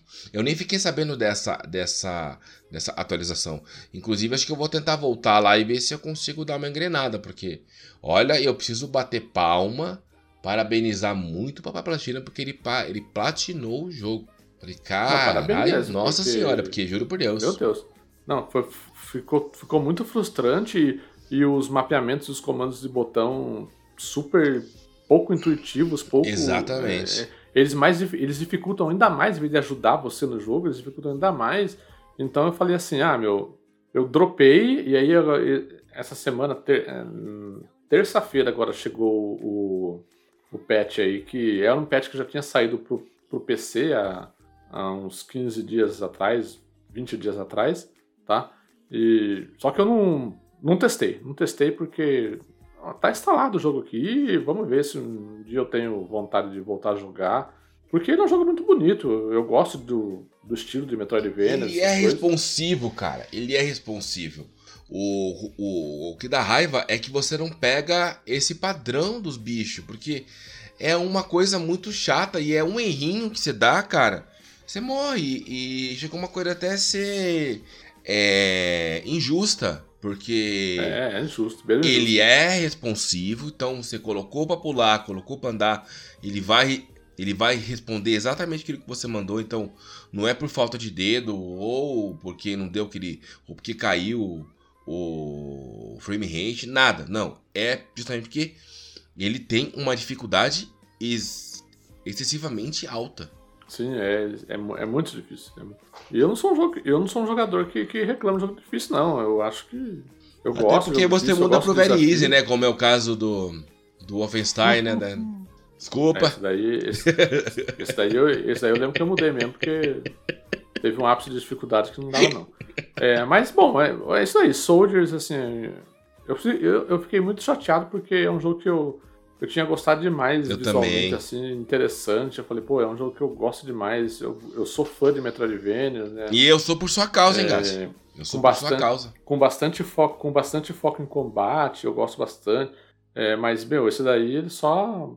Ele só me frustrou só. Quem sabe com esse novo patch que veio aí, né? Ele fique realmente mais acessível, mais balanceado. Mais acessível não, mais balanceado, né? Tipo, que eu entendo eu entendo ele querer ser um jogo mais desafiador e tal, mas é do jeito que ele tava, pelo amor de Deus. E eu que tinha. E eu que tava jogando o Salt Sanctuary, né? Que é aquele. Aquele, é, aquele Sulak 2D, né? E tava sofrendo pra, pra conseguir me, me localizar nos mapas. É, é, aliás, na área do jogo, porque não tinha mapa. Aí eu fui nesse aqui, tinha mapinha, eu falei, nossa senhora, é tudo que eu quero, né? E fui jogar e falei, ah, para, pelo amor de Deus, é muito difícil. Tanto que eu perguntei pro Gat. Eu falei, Gat, quem vai fazer review? É você ou eu? Que se for eu, eu vou continuar, senão eu vou dropar. Ele falou, não vai ser eu. falei, então beleza, então eu tô dropando aqui, o que eu tenho pra falar eu já tenho, que não dá, não, vou passar nervoso, já passo que eu ah, já basta que eu passo aqui, passar mais nervoso ainda, pelo amor de Deus. É, mas é isso aí, Soldiers aí, o pessoal que agora com essa nova atualização, quem sabe eu, eu jogo, aí eu trago um quest futuro aí, se eu voltar a jogá-lo, eu falo, ó, oh, realmente agora o negócio tá melhor. Mas por enquanto, do que eu consegui jogar, né, antes do, do lançamento do patch aí, inviável, cara. Não, não dá não. Eu fiquei muito triste porque queria, queria, queria ter gostado mais do jogo, porque ele é bonito, ele é interessante, tem uma lore interessante, um mundo legal, mas que, pelo amor de Deus, de problema já basta os boletos. Um, é, um detalhe que eu acho legal que a gente, e que a gente não falou, Gatti, ele veio traduzido, aliás, traduzido não, né? Legendado em português para PlayStation e PC. Para é, Xbox não estava legendado em português. Isso era um ponto que. Então, mas vou te falar que para mim no meu PlayStation no, no PlayStation 4, é, eu testei, eu testei terça-feira ele, ele não tá legendado ainda. Mas e que estranho, porque não tava. Que, que então, porque no mas... Play 5 já tá legendado. E faz tempo já. No Sim, Xbox, tá quando eu olhei, não tava. Agora com a sessão, eu vou olhar de novo, mas ele tava nessa salada aí de que, ah, não, aqui tá, não, lá não tá. Não, não, não, tá sim. Aí ficava, parece que no Play 5 tava, no PC tava, mas no, no Xbox não tava e, e no Play 4 também não. Tava uns rolos meio doidos assim. E, e assim, legenda. E como ele.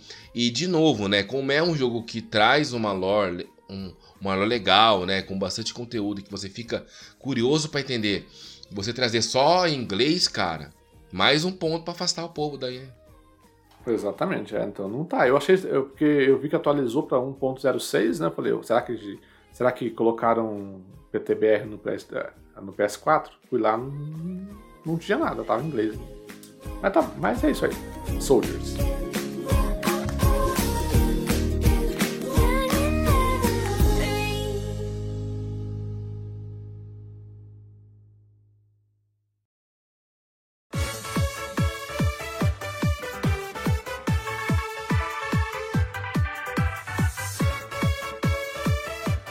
Vitor, vamos para você? Cara, eu vou eu, eu, eu vou sair dessa sofrência e vou entrar na nostalgia. Eu vou falar de Sonic Origins. Né? Olha só. Aquele balde de ouro da, da Team Sonic, né? Que, que é o preço que você paga para ter esse jogo, né? que, pelo amor de Deus, vai cobrar caro assim. Ó, conseguiu ser mais caro que o, do, do, que o The Query do, do Google. Porque, pelo amor de Deus, né? Os caras cobrar pra você ter fase reversa, cobrar pra você ter trilha sonora da época lá do Mega Drive é sacanagem, né? Mas enfim, é, é uma coletânea muito bem feita, vamos dizer assim, tá? Ela é muito gostosa, muito fluida. Eles deram uma repaginada, eles, eles deram uma. Uma. Uma. Ele é um remake, né? Então, ele é um remake, né? Do... Não é um remake porque ele, ele foi feito numa engine nova, é, totalmente do zero, então, mas ele é um é... remake um para um assim, do jogo do, é, original total. Então, Recria... esse um para um entre aspas, tá? E, e eu já vou falar o porquê. Então, assim, ele tem o Sonic 1, Sonic 2, Sonic 3, Sonic CD, né? E tem um outro lá que é um Sonic. Knuckles, né? Não, não. O Sonic Knuckles é o 3. Ah, o Sonic Knuckles é o 3. É o 3. E tem um outro lá e que parece um jogo novo, mas na verdade nada mais é do que o jogo ele cria uma ordem de você estar tá jogando as fases, mas é, saindo do 1, indo pro 3, voltando pro 2, indo pro CD, entendeu? Ele só varia o jogo. É, não tem nenhum jogo. É assim, não tem jogo novo. Tá? Essas são as fases que você tinha lá. Tanto que logo quando está sendo na telinha lá, é, antes de começar o jogo, tem a fotinha dele quando saiu lá no console. Tem lá do Mega Drive e tal. É, é bem nostálgico. Todos os jogos ele tem dois modos. Tem o jogo, é, tem o modo novo, né? Que é aquele que tem save. E você consegue gastar moedinhas para você ter uma segunda chance na fase bônus. Sabe aquela fase bônus que você tava na bolinha lá e tinha, e você tinha que pegar as bolinhas azuis e transformar elas em vermelha? E aí do nada você dava um peteco do lado direito, aí você batia na vermelha e já era? Então agora, se você for nesse menu novo, você tem você tem mais uma chance, aliás, mais de uma, né? Isso depende de quantas moedinhas você tem, né? Pra, e que aí e que aí você gasta ela para você conseguir jogar de novo aquela fase e tentar limpar. Isso serve para todos os bônus, tanto esse. Aí você pega aquela. Como que é? A esmeralda do e, caos, né? Isso, é, Sim, isso. E aí você e no, pega. No primeiro, Sonic, no primeiro Sonic era tipo um negócio que ficava girando. Tipo um pinballzinho assim, que você ficava. É! Ficava, ficava uma, em bolinha e a tela ficava é, girando. Assim. Exato, é um saco esse negócio aí. Nossa, que raivinha. E aí, no 2, não, acho que no 3, né, que eles passaram para um que era é tipo no corredor, parece aqueles. Ficava meio quase que 3D, né? É. Como eu acho 3D, que isso, né? é, é. Tem um esporte naquelas Olimpíadas de. Naquelas Olimpíadas de, de inverno. E lembra bem. Eu, eu acho que pra quem assistiu Jamaica abaixo de zero vai saber o que eu tô falando. É tipo um túnel que você passa correndo assim. Aí você vai indo pra direita ou pra esquerda pra você pegar as moedas. E aí tinha alguns obstáculos no meio, né? Esse é o do esse é o do 3, né? E aí você pergunta, né? Eu vou dar uma de gata agora. Como que eu pego essa moeda? Essa moeda você consegue através de certas, certos monitores que você por em cima e você quebra, ou para toda fase que você conseguir acumular mais de 10 mil pontos. Aí você termina a fase e aí você ganha três moedas e aí, e aí você baixa nesse, nesses monitores que são aqueles mesmo que você pega estrela, que você pega a bolha, que você pega a, aquela perninha que é pra você correr que nem um que nem um, um, um retardado maluco, que eu sempre morro quando pego o negócio. E então aí tem tem agora esses que ficam soltos lá pelo mundo também, que você consegue pegar essas moedinhas. E esse segundo modo é o modo tradicional, assim como o jogo veio na época. Então não tem save, morreu, game over, começa de novo desde a primeira fase. Errou no bônus, perdeu o bônus. E assim vai o jogo normal, tá? E também tem uma diferença para todos os Sonics, tá? Isso são para todos. Tanto no 1, no 2, no 3 ou no CD. Você consegue jogar com o Sonic, com o Tails ou com o Knuckles. Então, isso é uma coisa legal. Eu, por exemplo, quando eu fiz a live lá, eu joguei com o Tails. Né? E eu tentei dar uma de espertão e falei, eu vou bugar o jogo, eu vou ir voando, né? E aí que eu falo para você, Gat, que eu acho que o jogo não tá um para um, porque tinha áreas que você só alcança com Tails. Eu falei, caraca, se eu tô com o Sonic, eu não alcanço isso aqui, não dá, porque é a área que você vai subindo e tem os obstáculos para quem tá subindo e não tem nenhum não tem nenhuma, como fala aquelas aquelas molas de salto, sabe? Não tem. Então eu acho que eles sim criaram, tá? Para quem vai com o Tails e acho, e acho que com o Knuckles também, acho que não nesses não nos novos, mas acho que eu não sei também, porque na verdade eu joguei com o Tails, né? E então tem área assim, por exemplo, até lá no segundo mundo, que é naquela parte lá do. Que tem aquela. Isso do Sonic 1, né? Que tem a lava, tudo lá. Cara, tinha uma área ali pra cima totalmente diferente. Você conseguia pegar, tinha bicho. E tinha que passar por coisas que você só passava voando. Eu achei muito legal isso, sabe? Porque na verdade. E assim. Seria muito raso você pegar o tail, sair voando e terminar a tela.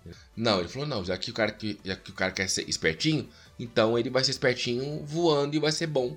Vai voando com o tempo. Porque o Tails ele não voa infinitamente, né? Ele cansa, né? Então tem, então tem, a, então tem o time set de subir, tem um limite para você ir subindo e tal. E assim, nem carregando o Sonic não dá, tá? Se você fosse ali em, é porque desde o do, acho que a partir do 2, na verdade, né, que foi quando entrou o Tails, dava para jogar de dois, que aí o segundo player ficava controlando o Tails e o Tails era praticamente invencível, então era fácil seu, era fácil você dar lá para aquele Simon pequenininho e que ele podia morrer e que ele voltava, né? assim as suas vidas não acabavam, né? E aí, é, se você vai aqui com o Sonic e o Tails, você não chega naquela área mais alta, porque quando quando o Tails está carregando o Sonic, ele fica bem mais lerdo para subir, né?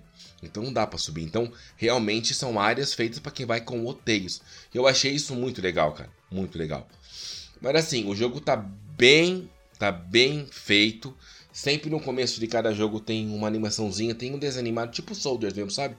Bem feitinho, assim, lá no mundo, trazendo lá o tal do Robotnik, puxando os bichos, levando tudo, dá, dá uma intro pro jogo, sabe? É bem legal. E, e, e tem uma parte final lá também que é o museu. E ali, para cada. Ali, conforme você vai passando pelos jogos e pelas. E pelas fases, zerando os jogos, você vai. É, você você vai desbloqueando personagens, vai desbloqueando algumas coisas. Pensa numa ilha com todo mundo lá dentro. Então tem o Sonic, tem o Tails, tem o Knuckles, tem o Robotnik, tem os bichos é, e que você mata, tem os passarinhos, tem tem uma tem, tem uma tem aquela aquela, aquela esmeralda lá de, de, de, do caos lá que fica dentro. Então assim, dá para dar zoom, dá para ver, ele fica dando tchau para você, é bem legalzinho, né? Só que essa ilha ela tem a qualidade gráfica como teve no Sonic Mania, né? Que era nessa questão aí. Mas é, é bem legal. Tem conteúdo pra caramba dentro do jogo. Então, assim, dá pra você rever os desenhos lá dentro. O desenho lá da intro quando você vai liberando tudo. Tem, tem fotos é, dos cartuchos, dos manuais. Então, tem bastante coisa, tem bastante fanservice no jogo. Ele é um ótimo fanservice, tudo, mas não vale o preço que tá cobrando, né? Isso é um fato, né? Eles, ele, eles deram um tiro no pé nesse ponto, porque faz muito tempo que a, que a Team Sonic não faz um jogo tão bom. Um jogo tão, tão divertido, assim, sabe? Que agrada quem é novo, quem, quem é velho, tudo, né? Mas. É. É muito caro, né? É, ainda mais desse jeito que a SEGA tá querendo cobrar, né? Sim, exatamente. Coisinha separada. Deus me livre. Tá pior que a EA, né, tio? Nossa senhora. pior que o quê? Que a EA, que a EA né? A EA ah. que era uh, mercenária mora aí do, do mundo dos games, né? Tá todo mundo aprendendo com a EA.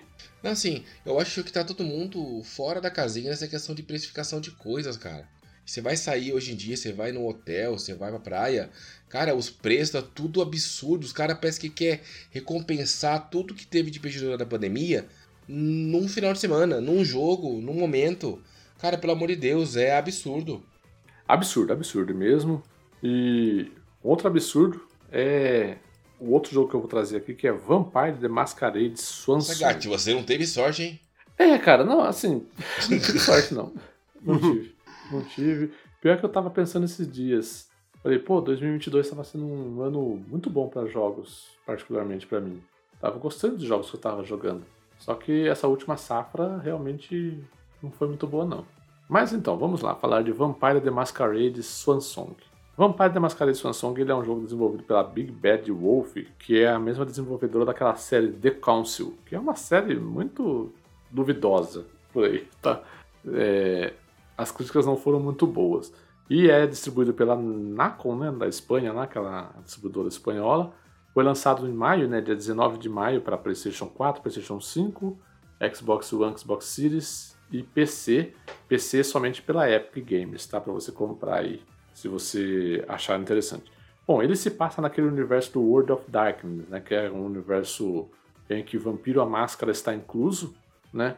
E é um universo de domínio público hoje, então muita gente está produzindo muita coisa, né? Principalmente sobre Vampiro a Máscara, né? A gente vê várias, várias, é, vários produtos de Vampiro a Máscara sendo produzidos por aí, entre eles videogames, né? E tivemos aí esse Vampiro a Máscara Swan Song, que o que que é? Ele é um jogo de, ele me chamou a atenção porque ele é, ele é um jogo que focar, era focado totalmente em gameplay de investigação e diálogo, né? Então, assim, ele não tem combate. Não é um jogo de combate. É um jogo basicamente. Esse The Council, que é o jogo, a série anterior produzida pela, pela, pela essa desenvolvedora, ele é um jogo a lá episódico, né? A lá The Walking Dead, a lá do Life is Strange e tal. E o Samsung não, ele é um jogo fechado, né? Tal. E o que é a história do Samsung? Você joga com três vampiros que numa Boston em que os vampiros eles existem, mas eles existem de uma forma meio que escondida da humanidade, né? A, a, o RPG de Vampiro a Máscara ele, ele, é muito ele leva muito desse desse plot, né, de que os vampiros existem dentro do nosso mundo e a gente como humano a gente não sabe da existência deles porque eles têm essa essa regra de não se não se mostrar para os humanos, não aparecer para os humanos, né? E aí você joga com, com três com três protagonistas, cada, cada um de uma espécie de classe de vampiro diferente, digamos assim, né? Esses três protagonistas, eles são, o nome deles são o Galeb, né? O a Emen e a Leisha. Né? Eles são vampiros que têm características diferentes. O Galeb, por exemplo, ele é um cara que ele, ele, ele tem poder de persuasão maior, a Leisha era é uma vampira que ela tem poder de clarividência, então você acaba utilizando um pouco dessas habilidades de cada um dentro das cenas de cada, em que, que cada um acontece. Eu falo cenas porque o jogo ele, se, ele, se, ele progride exatamente dessa forma, por cenas, né? Você tem um plot principal, que é, por exemplo, houve um massacre de vampiros em Boston e eles ativaram o tal do código vermelho deles, que é exatamente quando os vampiros estão em extremo perigo, eles precisam se eh, fechar dentro de um, de um é, do prédio deles lá, de, um, de uma espécie de, de, clube deles lá. E só que daí você, como esses três protagonistas aí, a mando do príncipe de Boston, né, que é o príncipe dos vampiros de Boston, você vai investigar o que foi que por que, que assassinaram esses vampiros nesse numa, numa festa que estava tendo lá e tal. Então você precisa descobrir isso daí. Esse é o segredo é, do jogo, né? O que foi que aconteceu. E, e, ele é um jogo com muito sistema de RPG. Você monta, por exemplo, assim que você começa o jogo, tem é, você pode colocar pontos onde você quer do seu do seu vampiro lá, de persuasão, para ele ser um vampiro mais focado em, em persuadir a pessoa durante o diálogo, um vampiro mais focado em investigação, que é o cara que consegue é, pegar mais pistas durante o, a mecânica de investigação sua tal. E assim, eu acho, eu acho ele um jogo bastante denso em questão de história, bem legal, assim, a, a história dele é bastante interessante e curiosa, você fica querendo saber realmente o que foi que aconteceu tal. O grande problema desse jogo para mim é, é o ritmo dele. Eu acho que ele tem um ritmo muito muito lento, muito difícil de ser de, de, de, manter preso, sabe? Porque por mais que a história seja legal e interessante, para um jogo que não vai ter combate, que não vai ter períodos de ação, né? períodos que, de quebra de ritmo, né? principalmente, um jogo que vai ter muito muito, muito falatório, muita, muita conversa. Ele precisa ter um texto muito bom. Né? É por isso que jogos como a primeira temporada do The Walking Dead, Life is Strange, são jogos que eles não têm combate, não tem nada, são jogos de exploração, solução de puzzle de diálogo, mas são jogos que te prendem porque o texto é muito bom, né? Aliado à história que, que é interessante. Aqui tem esse problema, eu acho que a história ela é interessante, mas o texto é muito, muito ruim, sabe? Tipo, os diálogos não te prendem, não são diálogos que, que, que, que te despertam interesse de você ficar você ficar prestando atenção, você tudo. Eu, eu me pegava várias vezes, puta, é, mal prestando atenção nas linhas de diálogo, sabe? Mas é engraçado porque uma das coisas mais interessantes que esse jogo tem é que as batalhas de chefes dele, por exemplo, são batalhas de diálogos. São batalhas em que você, você possui etapas, né? Por exemplo, ele, ele entra lá, uma telinha lá, confronto de diálogo, né? Que significa que é uma espécie de chefe ali naquela, naquela fase. Você precisa é, atingir um objetivo de arrancar uma informação específica daquele personagem e você tem três etapas dentro daquele diálogo, que você precisa vencer pelo menos duas delas para conseguir arrancar essa informação. Se você não vence, você fracassa e o jogo continua, você não, você não volta, entendeu? Você não tem a oportunidade de voltar para tentar de novo. Não. O jogo continua porque ele é um desses jogos que se ramifica conforme você vai fazendo as decisões e você vai tendo os diálogos, né? Então, assim, se você fracassa realmente num diálogo, você continua, a jornada continua, o, a, a, consequência vai acontecer no final do capítulo para você e tal, né? E, e, a história vai se desenrolando. E aí, dentro desses diálogos, tem muito desses sistemas de RPG, né? Que, por exemplo, ah, você tem muito ponto em persuasão, então você, se você escolher o item de persuasão ali no diálogo, as suas chances de sucesso dentro daquele diálogo são maiores do que se você escolher uma, uma opção que, em teoria, com a linha lá que, que, que ele mostra para você do que a personagem vai falar, seria algo melhor na situação, mas você fala, não, mas eu vou usar a persuasão que eu tenho mais ponto aqui, é mais garantia de sucesso.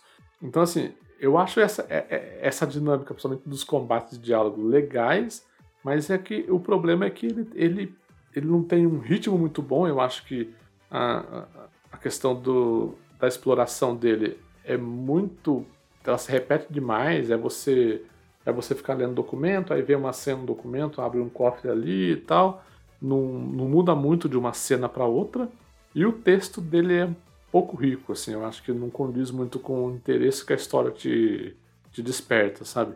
Então, é um jogo que provavelmente os fãs de Vampiro à Máscara, galera que é muito fã de, do, do RPG, vai gostar. Eu acho que vai gostar porque, meu, é basicamente um, o, o jogo de RPG de mesa ali dentro de um videogame, né? Tirando a parte de combate.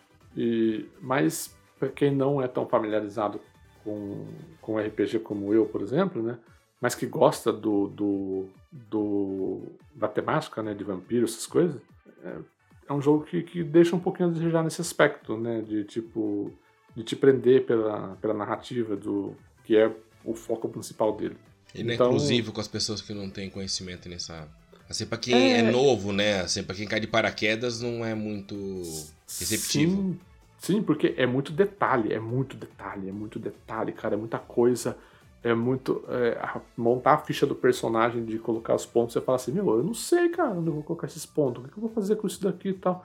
Então, assim, é uma parada que quem tem domínio e conhecimento de cada classe de vampiro dentro de Vampiro à Máscara, do que, do que eles são bons, não sei o quê, consegue usufruir melhor disso daí, né? Quem não tem, e mais gosta de um estilo, gosta desse estilo de jogo mais narrativo, ele vai ficar um pouco perdido ali, sabe? É, então eu acho que talvez a complexidade dele afaste um pouco essas pessoas, né? E é isso aí, sabe? Eu acho que seria um jogo, é um jogo que seria, é um jogo que vai fazer as pessoas que gostam de Vampiro à Máscara, que tem proximidade com RPG, gostarem muito. Mas, e quem gosta de vampiro de, de, de temática de vampiro, mas não tem uma proximidade com esses sistemas do RPG, pode achar o jogo um pouco meio. Nossa, quanta coisa, será que eu vou conseguir de fato levar esse jogo adiante, entendeu? É, então eu acho que é meio que essa balança aí, tá? Entendeu? Show. Vamos, vamos quase chegando ao finalzinho aqui do nosso quest. Guga, é sua vez, né, Guga, de falar no joguinho aí de corridinha. É, é de corrida? É de corrida, Na né? verdade, não. Não é? Porque esse, é, no, o jogo ele chama Agent Intercept. É um jogo desenvolvido pela Pickpock, lançado em março desse ano de 2022. Na verdade, Gatilho, ele foi um jogo lançado anteriormente para celulares. Ele estava disponível para iPhone, uh, eu vi que para iPhone, e para PC foi lançado no ano passado, 2021 e chegou agora em 2022 para console. Ele é aquele tipo de joguinho de celular que, que o, você não controla a aceleração do negócio. Sabe quando já está em movimento? Não tem, não tem, tinha bastante aquele, eu lembro de um Subway, é, Subway sei lá o que. Subway Surfers. Do, do, Sonic, é, do Sonic. Ele é como se fosse isso, mas é de carro. É, é de, ele é um carro é, chamado Interceptor. Ele é dotado da mais alta tecnologia e ele se transforma de acordo com o cenário. Quando, então ele pode virar, criar asas, ele pode, quando cai no rio, ele vira uma lancha. E a dinâmica é que ele está sempre em movimento, você não controla a aceleração dele.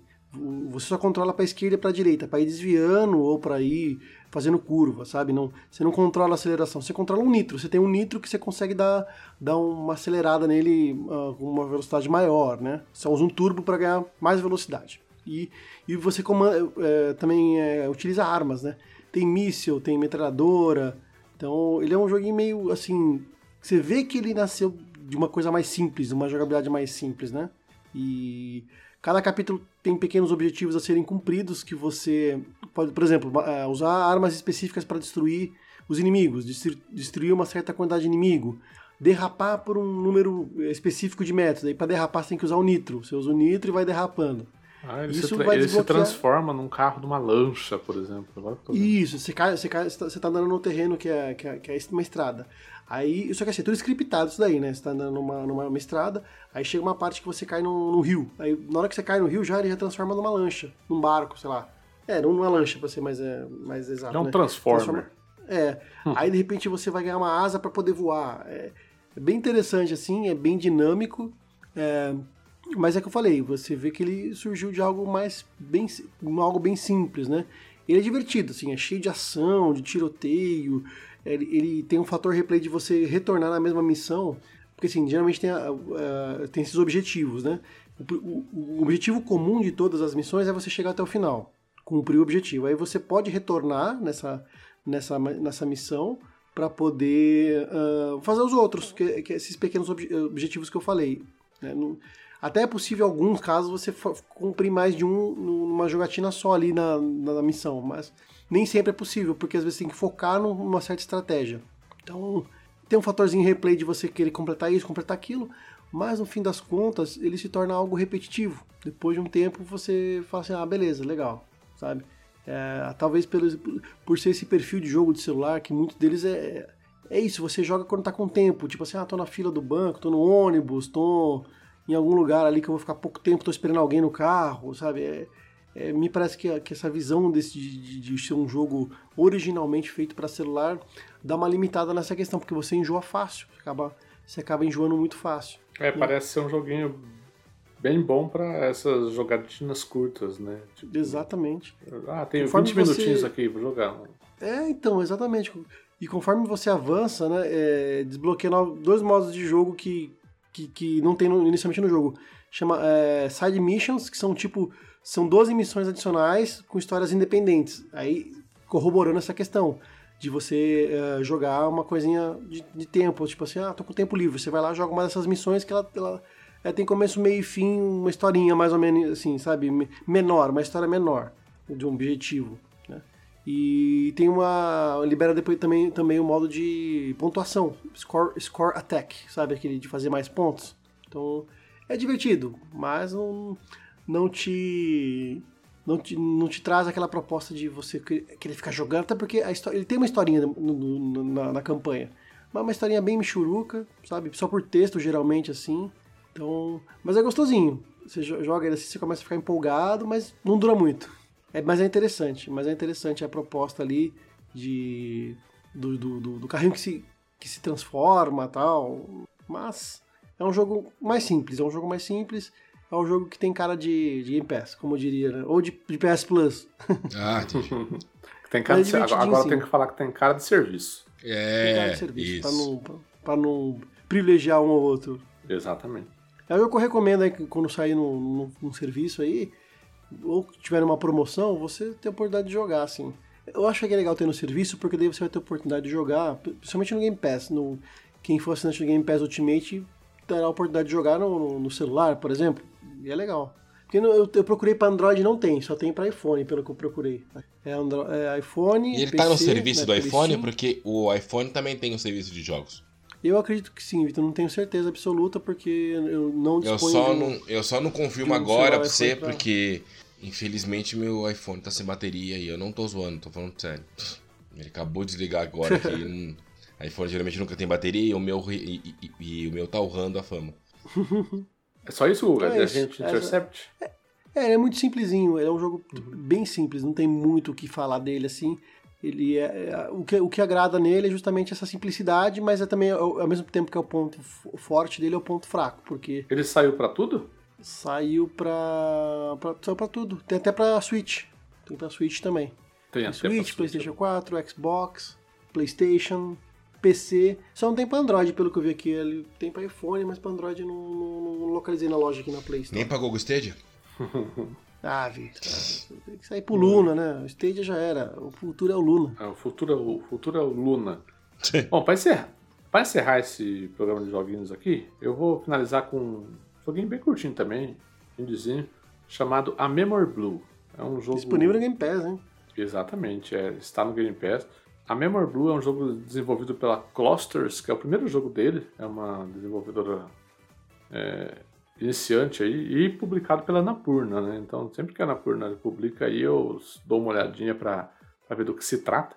Ele é um jogo que lançou em março, no dia 24 de março, para PlayStation 4, PlayStation 5, Xbox One, Xbox Series e Switch, tá? O que que ele é? Ele, ele é uma graphic novel com point and click, basicamente, né? Mas é bem, bem, bem, bem simples a jogabilidade dele. Trata-se apenas de você é, ver a ceninha, a ceninha para, você arrasta uma janela para cima, abre um portãozinho com o mouse, por exemplo, com o mouse não, né, com, analógico e, e vai para frente, né? A história continua se desenrolando, tal. Ela conta a história de uma moça que aparentemente mora sozinha hoje. Ela é uma atleta bastante reconhecida, premiada, uma nadadora tal. Só que ela, ela você nota desde o início do, eh, da narrativa que ela possui um vazio e ela quer encontrar alguma coisa. Né? E você, durante o desenrolar da, da história, você vai vendo que esse vazio e o que ela quer encontrar tem a ver com a relação dela com a mãe. Né? É, e aí o jogo se passa numa forma de alegoria, né? Tipo, é uma espécie de poema sendo contado na sua frente da relação dessa moça com a mãe dela, certo? Em que, em que você vai vendo os traumas, as, as coisas que aconteceram na infância, toda, toda a história dela da mãe desde a infância até a vida adulta, né? Das coisas que, que foram acontecendo sendo contadas para você de forma alegórica, porque, por exemplo, boa parte do jogo se passa debaixo do mar, né? Então você tem é, peixes e baleias em que você interage com eles e, e eles vão te contando, vão montando um cenário para te mostrar o que, que eles querem é, narrar naquele momento, né, da história das duas. E, e é isso, tipo assim, é basicamente, sabe o que a gente fala pejor, pejorativamente de jogo filminho? Esse daqui seria um ótimo exemplo para falar que é jogo filminho, porque de fato é um filme passando na sua frente em que em alguns momentos ele para para você interagir com algum objeto no cenário, puxar alguma coisa ali, puxar alguma coisa aqui, para você é, dar seguimento a essa história. Alguns puzzles, mas puzzles bem simples de, se, de serem resolvidos, nenhum que você fica, nossa senhora, eu não sei o que eu faço aqui, sabe? É, então, assim, e é coisa rápida, uma hora e meia, né, é, de joguinho, em, uma, em meia sentada aí. Quem costuma sentar umas três horas por dia para jogar, em uma hora e meia você joga. Nossa, né, ele é curto e mesmo. zera hein? ele. Oi? Ele é bem curto. É bem curtinho, é. Ele é um. Ele é um basicamente um filme, realmente, uma hora e meia de filme passando na sua frente para você jogar. Mas a história dele é muito, é muito bacana, é muito, é muito tocante, muito sensível, né? Toca, toca em algumas coisas muito sensíveis. Quem tem, quem tem um relacionamento é, com, principalmente com, com mãe um pouco meio conturbado durante a vida assim, vai, vai se identificar com muita coisa ali, vai se sentir tocado. Então, assim, não é um jogo, é um jogo, porque você mexe nas coisas. Mas ao mesmo tempo não podia não ser, podia ser um filme sendo contado na sua frente, entendeu? É, eu acho que ele poderia ser um pouquinho mais complexo em algumas coisas, em alguns puzzles, para deixar um pouquinho mais de desafio dentro do gameplay ali, entendeu? Como optaram por fazer contar essa história na mídia videogames, né? Poderiam fazer isso, mas eu acho que, como o Victor diz, né? Você tem que entender a proposta dele, né? A proposta dele ali é contar essa história é, de uma forma mais sensível possível e, e para isso acontecer, você tem que deixar o jogador interferir o mínimo possível dentro da, da, daquilo que você quer contar, né? Então você faz pouca coisa ali, como o jogo mesmo é muito pouco. Então assim, se você gosta de um joguinho que ah, uma hora e meia aqui, uma historinha legal para eu ver, para eu arrastar umas coisinhas aqui, uma, arrastar umas coisinhas ali, eu acho que é um jogo bem legal. Você vai gostar, você vai gostar da história, né? É, mas se você está procurando, meu, quero quero puzzles, quero desafio, quero coisas para resolver, a Memory Blue talvez não seja um jogo para você, tá? É, é o famoso jogo contemplativo, tá?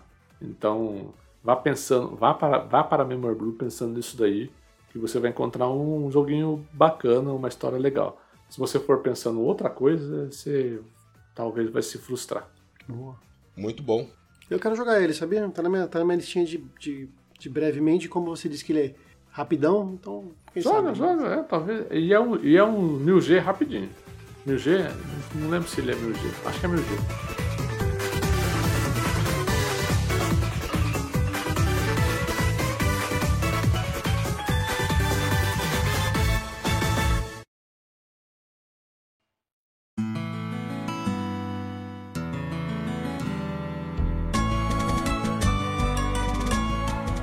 Isso aí, amiguinhos. Chegamos ao final de mais um quest de jogos que agora passa a ser, passa a ser quinzenal. Né? Então, daqui duas semanas temos mais um, um quest de jogos para vocês.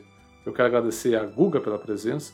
Valeu, Gatti. Valeu, Vitor. Até a próxima aí. Estaremos em breve aí com mais um quest e um quest de jogos também, brevemente. Vitor, muito obrigado também. Ah, opa, tamo junto aí. Sempre que precisar, estamos por aqui. E, e, se não precisar também, eu venho também, que eu sou entrão, também aí. Ninguém me convidou mesmo. estamos, estamos, aqui, aqui estamos aqui para o que precisar e para, que não, e para o que não precisar também. É, oxe, tá louco? Abriu, eu tô aqui. Tá certo, tá certo. É isso aí, gente. Um abraço e até semana que vem com o nosso episódio de notícias. Falou! Falou! Aquela pausa dramática do gato pra fazer o falou, que sabe que a gente não fala, pô, caraca.